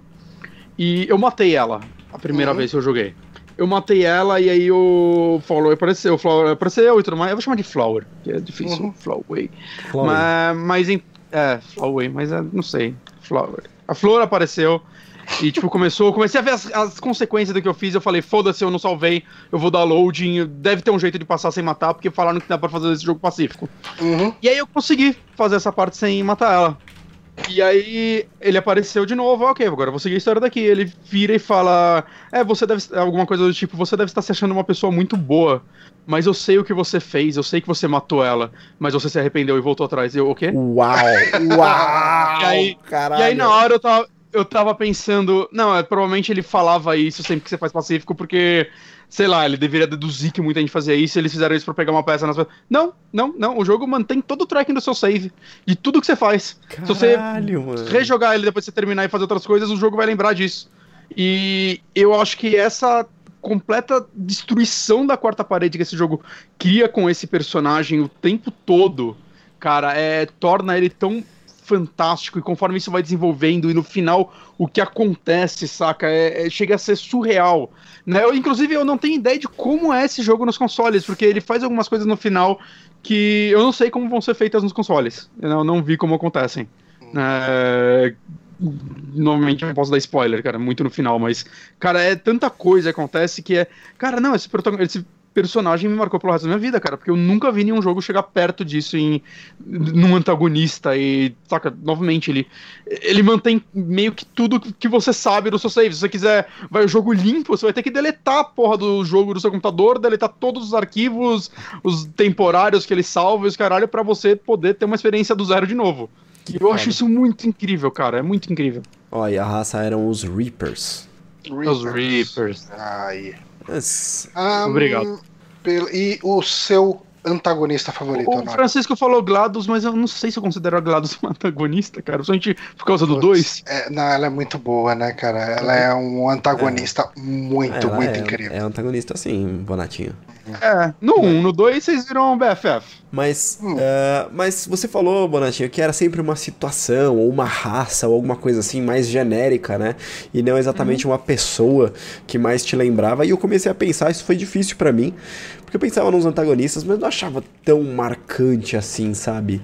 E pra mim, eh, e eu queria achar um jeito de colocar esse jogo aqui nessa lista.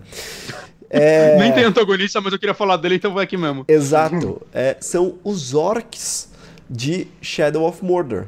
que você começa a criar uma relação com aquele orc que é genérico Verdade. e de repente você tá vendo aquele filho da puta num nível altíssimo porque você já morreu cinco vezes pra ele, sabe? Então, É a, a- a famosa narrativa emergente, né? Cara, eu adorei o sistema de Nemesis lá do, do Shadow of Mordor. Eu adorei o jogo, vocês já sabem disso. E assim, eu não consigo. Vou falar que eu consigo lembrar exatamente. Ah, esse orc, ou aquele orc que me marcou um certo nome. Mas eu lembro que durante a minha campanha, cara, tinha alguns orcs que eu detestava. Assim, eu falava. Filha da puta, um dia eu vou te matar. E ficava puto de raiva, sabe? Com ele. E eu acho que é isso que o antagonista tem que te despertar, né? Ele tem que despertar um, Sim. sei lá, um, um sentimento forte, seja qual for. Seja aquele que você é, é, até chega a admirar ele, porque ele tem um. Você consegue ver razão nele, ou você consegue entender o lado dele, ou simplesmente raiva mesmo, pra você, né? Ficar maluco com o cara. E era o que acontecia com alguns orcs de Shadow of Mordor pra mim. É isso. É isso aí. Shadow of Mordor. Ahn, mais jogo, mais jogo. Jogo superestimado. Jogo superestimado. Vixe. Eu não, eu não gosto dessa categoria, cara. Eu, eu não também não. Eu tô- eu- É muito. todo- é, bas- basicamente, essa categoria é jogo que todo mundo gosta, mas eu não gosto. É isso. É, é isso. É Exato. porque é difícil, né? Assim, eu vou falar um, mas eu concordo com o Bonatti. Eu acho que é a pior categoria dessa lista. porque não é o jogo só pra, pra você poder falar mal e, e ser o cu. Porque É. o que eu coloquei aqui eu, eu nem concordo, saca? Mas foda-se. É, é chegar. é Porque sei. assim, eu, cara, tipo assim, eu não gosto. Eu não gostei de Witcher 3. Eu vou falar que ele é superestimado, nem fuder, né? É um, jogo, um dos melhores jogos de todos os tempos. Eu vou botar na lista só pra. Ah, é, vocês que gostam não sabem o que vocês estão falando. Mas o que, que eu coloquei aqui nessa Não, não, então, então quer- querem mudar? Quer colocar assim, jogo que eu não gosto e todo mundo gosta. E aí fica, fica isso. Não, ah, então, é que eu escolhi como superestimado, porque tá mais perto de superestimado do que de todo mundo gosta e. Ah, tá. Então, ah, ah, pro seu vale. É, então, é. Mas va- sei va- vamos lá, eu vou explicar ser- aqui vai bem ser outro rápido. esquema, mas beleza. Tá, tranquilo. Pra mim é qualquer Pokémon depois de Red Blue. Porque pra mim é tudo a mesma coisa. É Não, tudo a Gold, o mesma Gold coisa. é melhor. O Gold é melhor que o Red Blue, você tá errado já. já tá Tá, ó, ok. Tá vendo? não, É, é isso. não agrega o suficiente. Ah, então é isso. Eu não vou nem defender muito. Pra mim, Pokémon, tipo, depois de Red Blue é tudo igual. Eu terminei o Red e achei muito legal. Di- di- diferente é os point and click que você joga. É diferente, cada um conta uma história diferente. Pelo menos em história eles são diferentes, né? Porque Ah, esse, o Pokémon nem isso, né? Você vai Porque ser mais você não Pokémon... jogou o Black, você não viu o maluco que queria libertar os Pokémon porque ele foi criado Pokémon e você é o vilão do jogo. Você não jogou isso, você não, sabe eu nada. Não, não joguei, eu não sei. Bom, enfim. Aí, então, não Essa é a sabe minha não. escolha. Qualquer Pokémon depois de Red Blue. Bosta. E o seu, Bonato? Eu tô, eu tô entre dois. Hum, Escolhe- vendo qual vai causar mais polêmica. Escolhe um aí, escolhe um aí, vai. Eu vou, eu vou do segundo. Primeiro eu ia falar Halo, só porque eu acho chato pra caralho mesmo. Um bosta de jogo. Mas eu vou de outro, que é um jogo que eu joguei 70 horas dele, então eu sei falar mais. Que Eita! é Skyrim. Skyrim é superestimado. Skyrim também é meio bosta. Ele é impressionante porque ele faz 400 coisas, só que ele faz 400 coisas meio bosta. eu, E eu nada nele é coloquei, Eu quase coloquei o Oblivion nessa lista. É que o Oblivion, eu ia Oblivion, colocar acho porque- que os defeitos do Oblivion condizem mais com a época em que ele saiu do que os do Skyrim. Pois é, então eu ia colocar porque quando eu fui jogar Oblivion, né, e todo mundo falava, eu fui jogar quando eu peguei o Xbox 360 e todo mundo falava, cara, esse RPG é incrível e tal. Eu joguei e falei, eh, eh. eh, É, o tipo, não, mim não me é pegou, né? Mas daí eu falei, não, beleza, tipo, esse ele é muito um jogo que eu joguei no tempo errado, sabe? Então, daí eu acabei É, botando. eu peguei o Oblivion mais ou menos quando ele saiu e foi, saca, eu tava indo do Play 2 pro Xbox 360 e aí eu coloquei Oblivion e quando você sai daquele esgoto eu vi aquele mundo e falei, ok, peraí, eu posso ir pra onde eu quiser. Então foi esse choque que eu tive nele. Mas o Skyrim, cara, ele é um jogo que, cara, você vai lá e você faz três quests, aí você solta no mundo, aí você fica durante 100 horas matando dragão, aí você fala, agora eu vou voltar pra quest principal, e você vê um dragão na quest principal e todo mundo fica, caralho, um dragão, caralho, tem dragão o tempo todo. Onde vocês estavam durante esses 10 anos que eu tava aqui matando dragão? Que eu vi guardinhas matando dragão, porque dragão não é nada impressionante. Agora, pra vocês, é, eu- a história de Skyrim me, me, me ofende. Mas. Eu, eu gosto do quão aberto ele é. Eu gostaria que fizesse um Skyrim. Esses dias me deu vontade de jogar de novo. Mas ele é meio bosta. Eu quase comprei ele no Switch. Ele é meio bosta esse jogo. Eu não sei. Eu não sei, cara. entende, entende? Eu, eu sou muito conflitante com esse jogo, porque eu gosto muito de como. Eu adoro como a skill tree dele funciona. Mas quando. Sempre que eu tô jogando ele, eu falo, cara, mas tudo aqui é meia boca. Absolutamente tudo aqui é meia boca. É meio bosta, mas. é, Eu tava, joguei 70 horas, né? Mais ou menos mais, talvez. Mas é uma bosta. E É o, isso. seu, o seu jogo que todo mundo gosta, menos você, Honório. É, é bem isso mesmo, porque eu, eu sei que sou eu que não curto, que é Dark Pushing, né? Souls todos. É, meu problema com Dark Souls não é a dificuldade, é, meu problema com Dark Souls é a falta de história. Esse negócio de história espalhada pelo mundo, história no item, história escondida, história no fórum, história no ah, embaixo da sola do sapato, da armadura, do xablablau do Não, mas, mas isso é mais construção de mundo. A história principal, cara. todos têm. Puta que pariu, Todos velho. têm uma história. É o me, Tem um NPC incomoda- que te fala a história e você segue ela e você vai matando os bichão conforme a não, história. Não, não tem. libera- É, Não, eu, eu- eu consigo entender. tem- Eu consigo eu Eu, entender. não consigo, você eu tá tenho o errado. mesmo Os dois estão problema. errados, só eu tô certo. Eu tenho o mesmo problema com Hollow Knight, por exemplo, que é mais mais recente ainda que eu tava tentando jogar. Mas é isso, pra mim, se não tem uma construção de história de tipo, olha, isso aconteceu, não precisa ser clichê, não precisa ser. Tipo, precisa ter história, Não, só mas isso. Dark Souls Então- tem isso. Dark Souls tem completamente isso. É, então. A chama apagou, foi tudo pro caralho, você tem que reacender as chamas. É, é então. Ah, eu, eu não que acho, não acho, né? Eu não acho. É, ofendi, ofendi o Bonatti. A história boa é Ragnarok. Não, não, não é Ragnarok. Mas ele não, não, não, é, não é um jogo single player. Tarará. Smash Bros. Ô, puta que pariu. Smash Bros tem mais história do Mordor, que... tem maior história aquilo. Tem. Cagaram todo o universo Tem. do Senhor dos Anéis ali. Ah, E pro história. Tolkien, caguei pro Tolkien. caguei pro Tolkien. Enfim, vamos para a próxima categoria. Agora é o inverso. É um jogo subestimado. Esse, cara, e- esse é um jogo que eu. Hum. Eu vou falar com todos os pokémons Ó. depois do Yellow. ó, eu, eu estou com ele aqui na minha mão. As pessoas podem vê-lo. Aqui. Eu não posso. Não estou vendo. Quem-. Ah, Ken Seiden. Can't say that. Ah, que porra é essa? Ele é um jogo de Master System. Essa maravilha aqui, ó. Master System. Cartuchão aqui. Cara, esse jogo, ele. Se num universo alternativo em que a SEGA vencesse a Nintendo, esse jogo ia ser o nosso Castlevania. Ahn, Pensei que você fala que ele ia ser nosso Mario, caralho. Não, não, não. Eu acho que ele ele supre a necessidade de um dono de Master System de um Castlevania e eu acho que ele é melhor do que os Castlevania. Porque assim, eu falo, eu comparo muito ele com Castlevania porque o, Castlevania ele tem muita questão dos monstros, de uma temática de monstros e, e você explorar cenários que não necessariamente é um jogo de plataforma da esquerda para direita sempre, sabe? Tem fase que você vai subir, tem fase que é, um- é, vai ter a fase que é mais vertical, vai ter fase que você vai da, da direita para esquerda. Ele tem mapas, eu acho que muito bem construidinhos. Eu acho que o panteão, o panteão de inimigos dele é bem legal, porque são todos inspirados em demônios japoneses. Então é muito do que o, o, o Bloodstained vai fazer agora, né? E ele tem um clima um pouco de. Eu não diria terror, assim, mas ele é tão terror quanto um Castlevania chega a ser terror, né? Eu vou Porque pegar o meu é- na mão também, porque eu quero ser metido.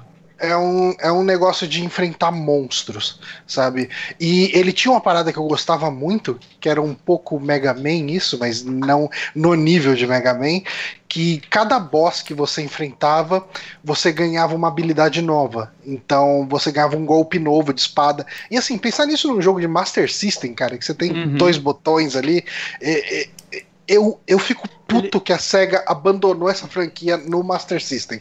Saiu esse jogo e é tudo que a gente tem dele. Eu acho mega subestimado essa- esse jogo. É, eu ia perguntar se tinha mais, que eu tô vendo o vídeo aqui, ele parece bem bom, assim, inclusive parece mais interessante do que o Castlevania, eu joguei os Castlevanias originais, né, e, tipo, em movimentação parece ter uns negócios bem legais, de você deixar a espada parada, os inimigos saírem bat- passando, batendo e tomando dano, é, é, é, é- é um Castlevania que samurai, assim, é quase um Nioh 8 bits, É, é tipo isso mesmo, assim. ele é tipo um Castlevania Samurai. Ele tem muita detalhezinha, assim. Você anda pelo mapa do Japão, né? E cada distrito é uma fase. E você pode, assim, cada distrito que você tá, você pode ir nos distritos que fazem fronteira. Mas você pode hum. voltar num distrito depois para pegar algum item que você deixou para trás. Ele tem umas fases bônus que você tem que, tipo, você tem que desviar de um monte de flecha sem tomar nenhum ataque. Se você passar a fase bônus, uh, ele é meio masocore, assim, meio, meio Meat Boy, assim, sabe? Uhum. Que é extremamente punitivo, mas se você passar, você aumenta a barra de vida. Cara, é um jogo cheio Nossa, de nuance e... ficou lá. E nunca foi relançado, né? Eu tô vendo aqui, saiu 88, não teve nenhum relançamento. Ele é da SEGA mesmo, então ela poderia. Aham.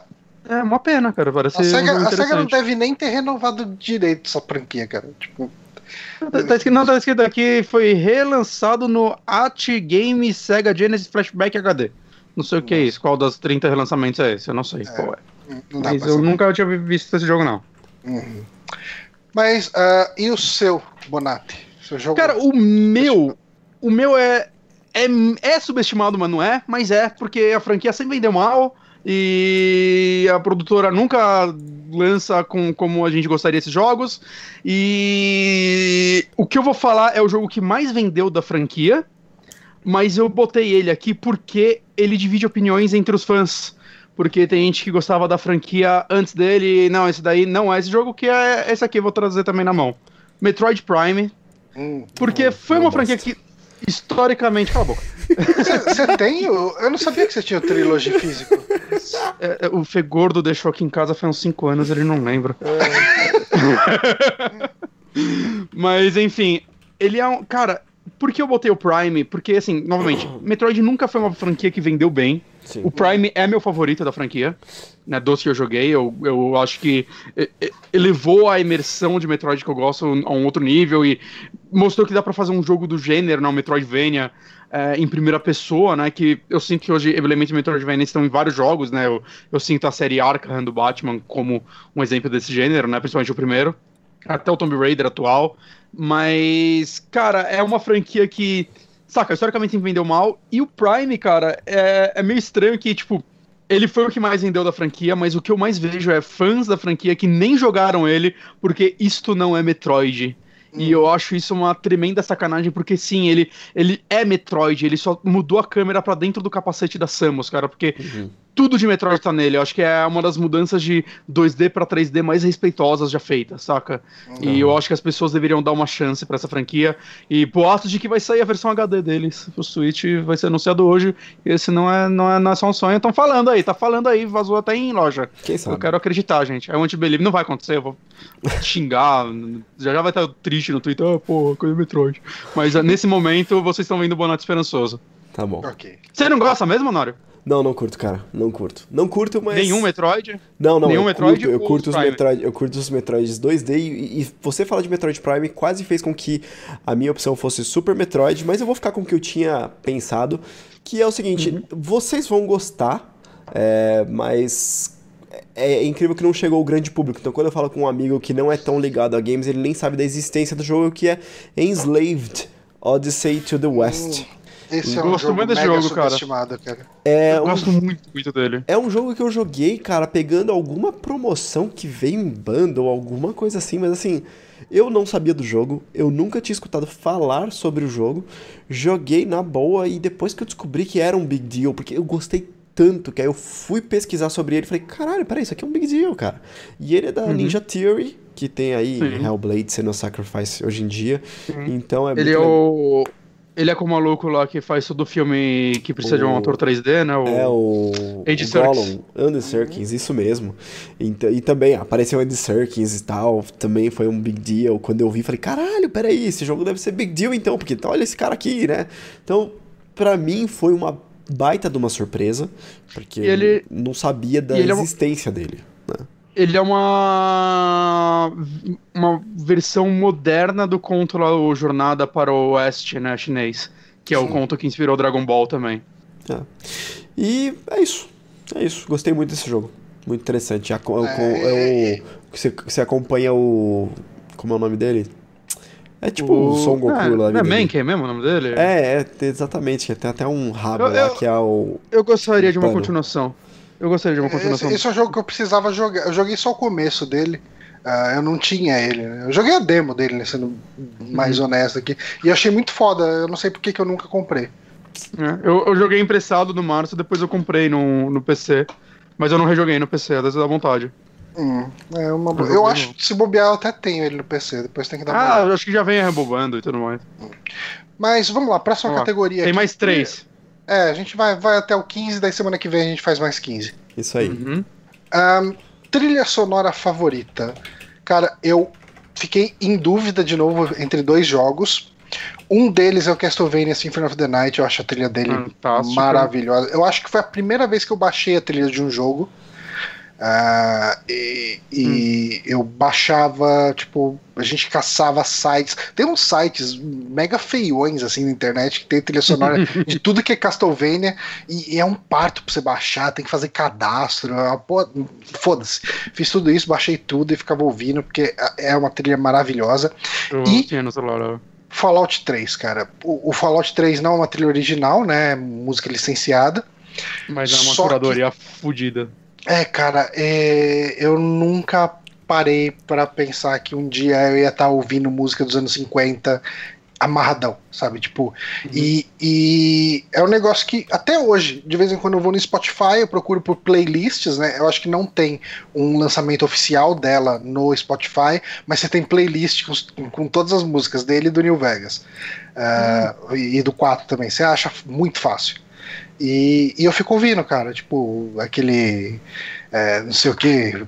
Butcher Pit, eu não lembro o nome. Cara, tem um monte de. A The Oh, One Set the World on T-Dog. Fire. Tem, tem- é um monte de música foda. E, ah, então, você tava falando do, do locutor. não, não, da rádio, não, não, não. Ah, do- Tava falando dos artistas mesmo. É, cara, muito, muito, muito foda.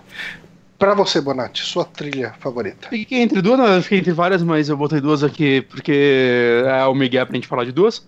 Uhum. Primeiro, de modo geral, Zelda. Eu acho a trilha de Zelda inteira fantástica. Hum. Né? Nenhum sei, específico gosto- da franquia. Cara, talvez o Ocarina, porque É tem que muitas Guerreiro das músicas se Valley. repetem, né? Também. Mas o Ocarina tem Guerreiro dos Valley. Essa música é fantástica. Mas eu coloquei Grim Fandango, repetindo uma série aqui. Eu acho a trilha dela inteira original, é aquele jazz meio. sei lá, cara. É um jazz, na verdade, né? Simples assim. E eu não sou uma pessoa que escuta jazz com frequência, mas eu escutava essa trilha sonora com uma grande, grande frequência. Eu tenho um amigo que ele dá aula de jazz, é um guitarrista fudido. Eu já mandei essa trilha pra ele, ele curtiu pra um caralho, saca? É, sei lá, cara, é, é tão marcante assim a quantidade de temas que tem nesse jogo, né? Que até hoje, sei lá, eu- é aquela trilha que quando você escuta, eu vou revivendo cada parte do jogo em que essas músicas tocam. Eu acho ela fantástica. Muito bem. Maravilha. E a su- sua trilha, Honório? A minha trilha favorita, com certeza, é a de Ori and the Blind Forest. Puta, uma trilha. Fantástica. Porque ela consegue ligar cada momento do jogo com uma música. Então ela me transporta para um exato momento dependendo da música que eu escuto. Ela, ela é maravilhosa, maravilhosa. E ela é super natural ao gameplay. Quando você menos nota, você tá mega envolvido com aquela situação, ela te transporta ali pra dentro. E, e é uma coisa super E natural. ela tem, um, ela tem um lance mega dinâmico, que ela cresce muitas vezes, Sim. assim. Uhum. E, nossa, cara, é muito foda a trilha Ori- desse jogo. Ori eu tenho que rejogar antes de jogar o 2, porque eu joguei ele no meu PC antigo. E, cara, ca- cada parte emocionante do jogo o frame ia embora, assim. E aí eu morria muito mais, eu ficava muito bravo. E eu acho que isso deu uma afetada na minha experiência. Por mais que eu tenha gostado muito do jogo, saca? Eu tinha que rejogar ele agora no computador que aguenta rodar ele. É, eu queria, eu Ah, queria vale, vale a pena, cara. Ele é um puta Metroidvania foda. Uhum. Pô, espera pra, pra jogar. Você, né, Honório, espera pra jogar o próximo que tá pra sair, né? É, então, mas eu tenho vontade É, não- de não jogar data, o primeiro de novo antes. Ah, Acho que não tem data ainda não. não tem? Mas Não. eu chuto que ano que vem. Já É. mostraram bastante, já tinha, tinha demo dele na BGS, a gente não viu. Uhum. Então deve sair ano que vem. 2019 só. Ah. Vamos lá, então, próxima categoria aqui. Jogo que marcou sua infância. Eu escolhi um jogo aqui pra falar que eu já contei a história aqui, então vou contar de um jeito rápido, que é um jogo de Atari que chama Hero, é, H é, é com pontos, né? H.E.R.O. E, e Ele é eu, sigla pra alguma coisa? putz, é helicóptero, não sei o que, Rescue Operation, uma coisa assim. Ok. Melhor jogo É. de Atari. Ele é o melhor jogo de Atari, cara. Ele é um jogo mega complexo pros padrões do Atari, né? Você joga com um personagem que voa, que atira, que usa dinamite. ah, é um jogo de plataforma, de certa forma, e é um jogo que ele tem um controle interessante, que você ah, você tem que controlar o voo dele, meio que dando uns totozinho na alavanca do, do, do Atari para manter ele voando, sabe? Ele, ele tem uma complexidade que você não via em jogos de Atari. Ah, eu é de gosto física mesmo, né? Você pensar nisso. Aham.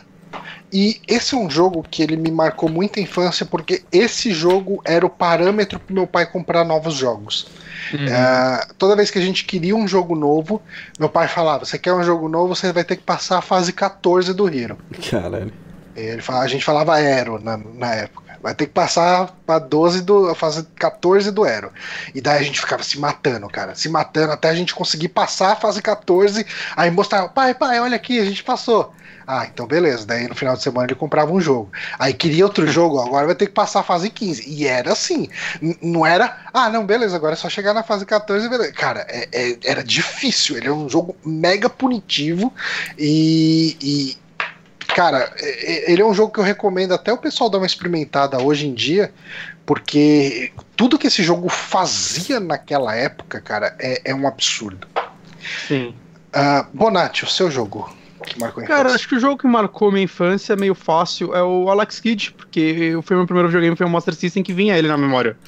Né? Então era o jogo que eu jogava com meu pai meio que em loop, né? Depois vai vieram jogos que eu, na época mesmo, sei lá, principalmente quando eu comprei meu Super Nintendo, eu vinha gostar mais e tudo mais. Só Uhum. que, cara, foi o primeiro jogo, assim, que eu joguei de verdade, saca? Então, eu, eu tenho completa ciência que ele não é o melhor jogo do mundo e, na verdade, talvez ele não seja nenhum jogo relativamente bom. Eu Uhum. joguei ele em emulador há uns anos atrás e eu achei ele um jogo bem ok. Eu acho que ele toma mais pedrada do que merece, né? O primeiro, né? O Alex and the Miracle World. Nem sei Sim. se era o primeiro exatamente. Mas. Eu acho que ele é o primeiro, sim. É, né? Saca, eu acho que dão mais pedrada do que ele merece, né? Ele tem algumas qualidades, ele tinha algumas coisas bem legais, tipo a lojinha que você comprava veículo e tudo mais. Uhum. Só que. E ele era bem bonito pra época, né? Eu acho que, tipo, se a gente comparando com jogos de NES, o Mario original e tudo mais, Ah, ele era um aham. jogo bem mais bonito. Sim. Né? Mas, sei lá, cara, me marcou muito, assim. Eu não- tenho tanto quanto desenvolver pra ele. Mas, mas foi um período, assim, sei lá, dos meus três anos até talvez os cinco. Que Uhum. foi um jogo. um dos jogos que eu mais joguei. E você, Honório?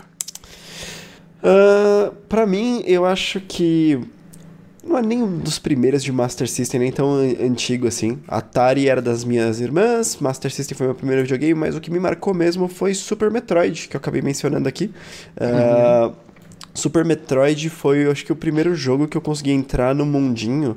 E assim, eu não sei se vocês lembram da primeira fase, né? O, o primeiro mundo, o planeta que você chega em Super Metroid, ele explode e você depois vai pra outro planeta, né? Uhum. Então, você desce, desce, desce, desce, desce, desce.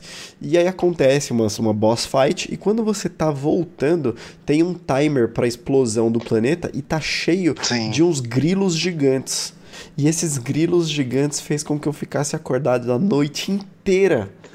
Porque eu tinha medo do quintal, da área escura, achando que ia ter aqueles grilos gigantes. Acho que isso me marcou tanto, assim, sabe? É uma parada que eu consigo falar, putz, esse foi o primeiro jogo que me transportou pra dentro do jogo. Então, Super Metroid é o jogo que marcou minha infância. Maravilha. Agora, a gente lembra que a gente queria chegar até o 15, até as 10. Aí tem que conseguir antes das 11. Antes É, a gente vai chegar Game Awards. nessas, foi só uma hora a mais. Vamos lá. Ah, vamos lá. Olha só, falando nisso, olha só qual que é o melhor plot twist, além desse do, da gente não ter chegado lá onde a gente queria. Cara, eu eu não consegui lembrar de muitos plot twists porque o meu cérebro não funciona tão bem, mas um que eu lembro que me marcou bastante foi o de Braid. Hum, Eu não É muito bom. Braid. É, Você pretende. Cara, eu vou dar spoiler aqui, desculpa. É, pra mim tudo bem. Tudo. Pra geral que tá ouvindo, não sei. Tem Ah, 38 é. anos esse jogo, gente. É mais velho que Hero. É, mas não vai- jogou? Caralho. ele tava disponível lá na Atari. Vocês não jogaram É. porque não quiseram. Mas o, o, o Braid, ele é um jogo que durante o tempo inteiro você tá indo salvar a mocinha, né? E ele tem uma mecânica, acho que a mecânica core dele é você voltar no tempo. Sim.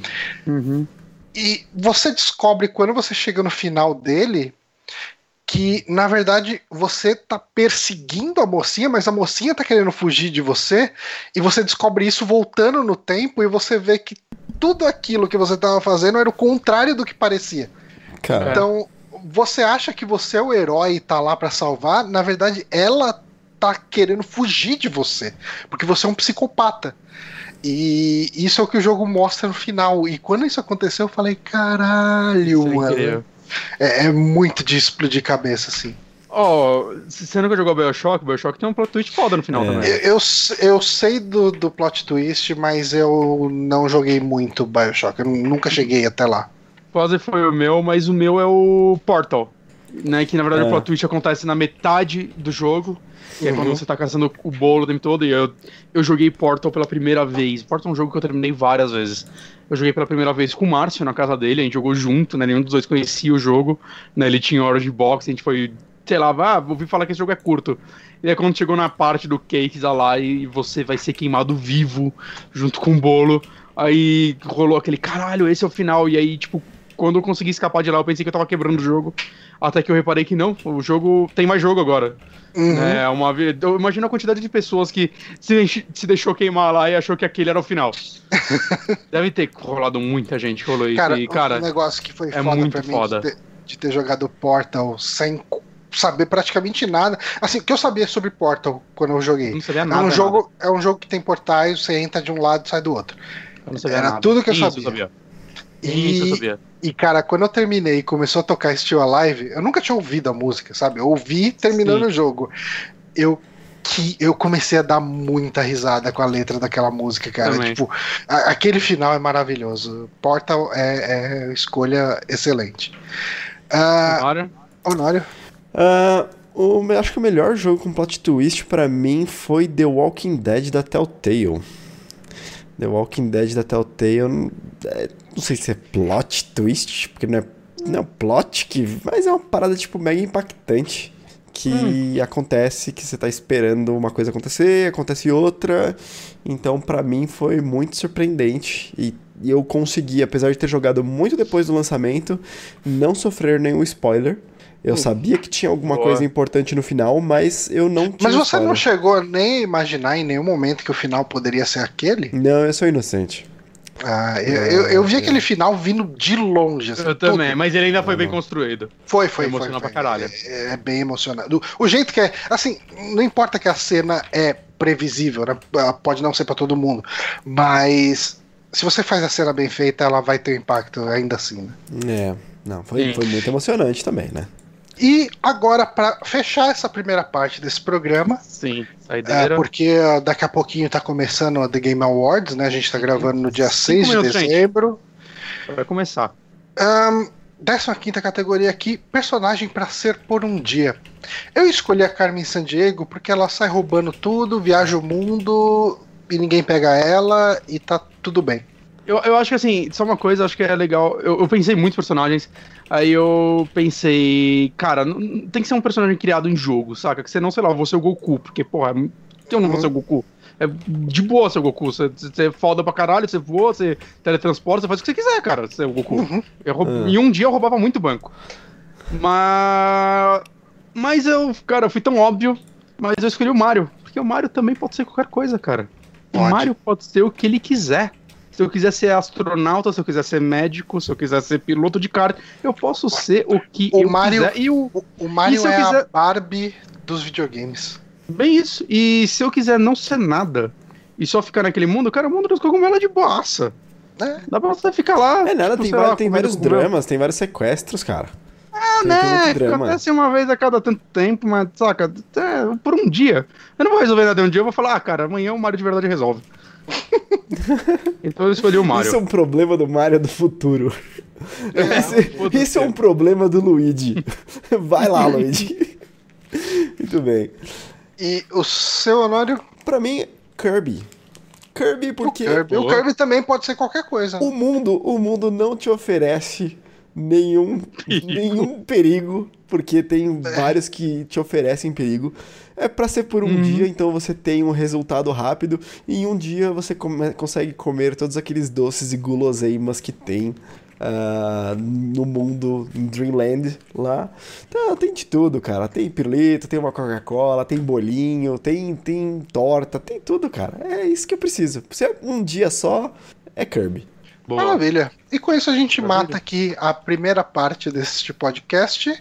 Uhum. Deu, eh, deu certinho 15, né? É, A Uhum. gente já tava, a gente tava conversando desde cedo que possivelmente ia ser quebrado em duas partes. Eu fui inocente, achei que a gente ia conseguir tudo em um só, cara. Não, não. Quase não deu metade em um. É, não, mas deu, deu bem aí, exato. Cravamos o, o 15 quase às 11, o que eu acho bem positivo. E semana que vem, ao invés de falar de notícias ou de indicações, a gente vai falar o resto da lista, que vamos ver o que, que tem aqui no resto da lista, aqui só para dar um- uma prévia pra galera. Ahn, a gente tem cena mais triste, tem o casal favorito, tem todos deveriam jogar, todos jogaram menos você. Uhum. Então, jogando atualmente, capa de jogo favorita, isso ia ser legal o Honório preparar aí pra mostrar essas capas. Pode deixar. Ah, gráfico, estética mais bonita, ia ser legal mostrar também o jogo, acho que ia ser legal isso exibir, né? Porque já é uma parte mais gráfica mesmo. Sequência de jogo decepcionante, todo mundo vai escolher Fallout 4. Ah, não, o, o, o Honório não é. Ah, planeja jogar em breve, cena épica, console ele favorito. jogar em breve eu vou mudar, porque o que eu planejo jogar em breve é Smash amanhã. Mas semana que vem já vai ser outro, porque eu já, Já vou vai estar ser. jogando. Jogo indie favorito. Acho que achou que não ia gostar, mas amou. Desenvolvedora favorita e por último, jogo favorito de todos os tempos. Bom, é isso, gente. Obrigado para quem acompanhou a gente online. Obrigado para quem acompanhou também a versão em download. Lembrando sempre, vocês podem apoiar esse projeto com três realzinho ali no nosso apoia.se barra superamigos. Um forte abraço a todos e até a semana que vem. Falou. Falou. Deus.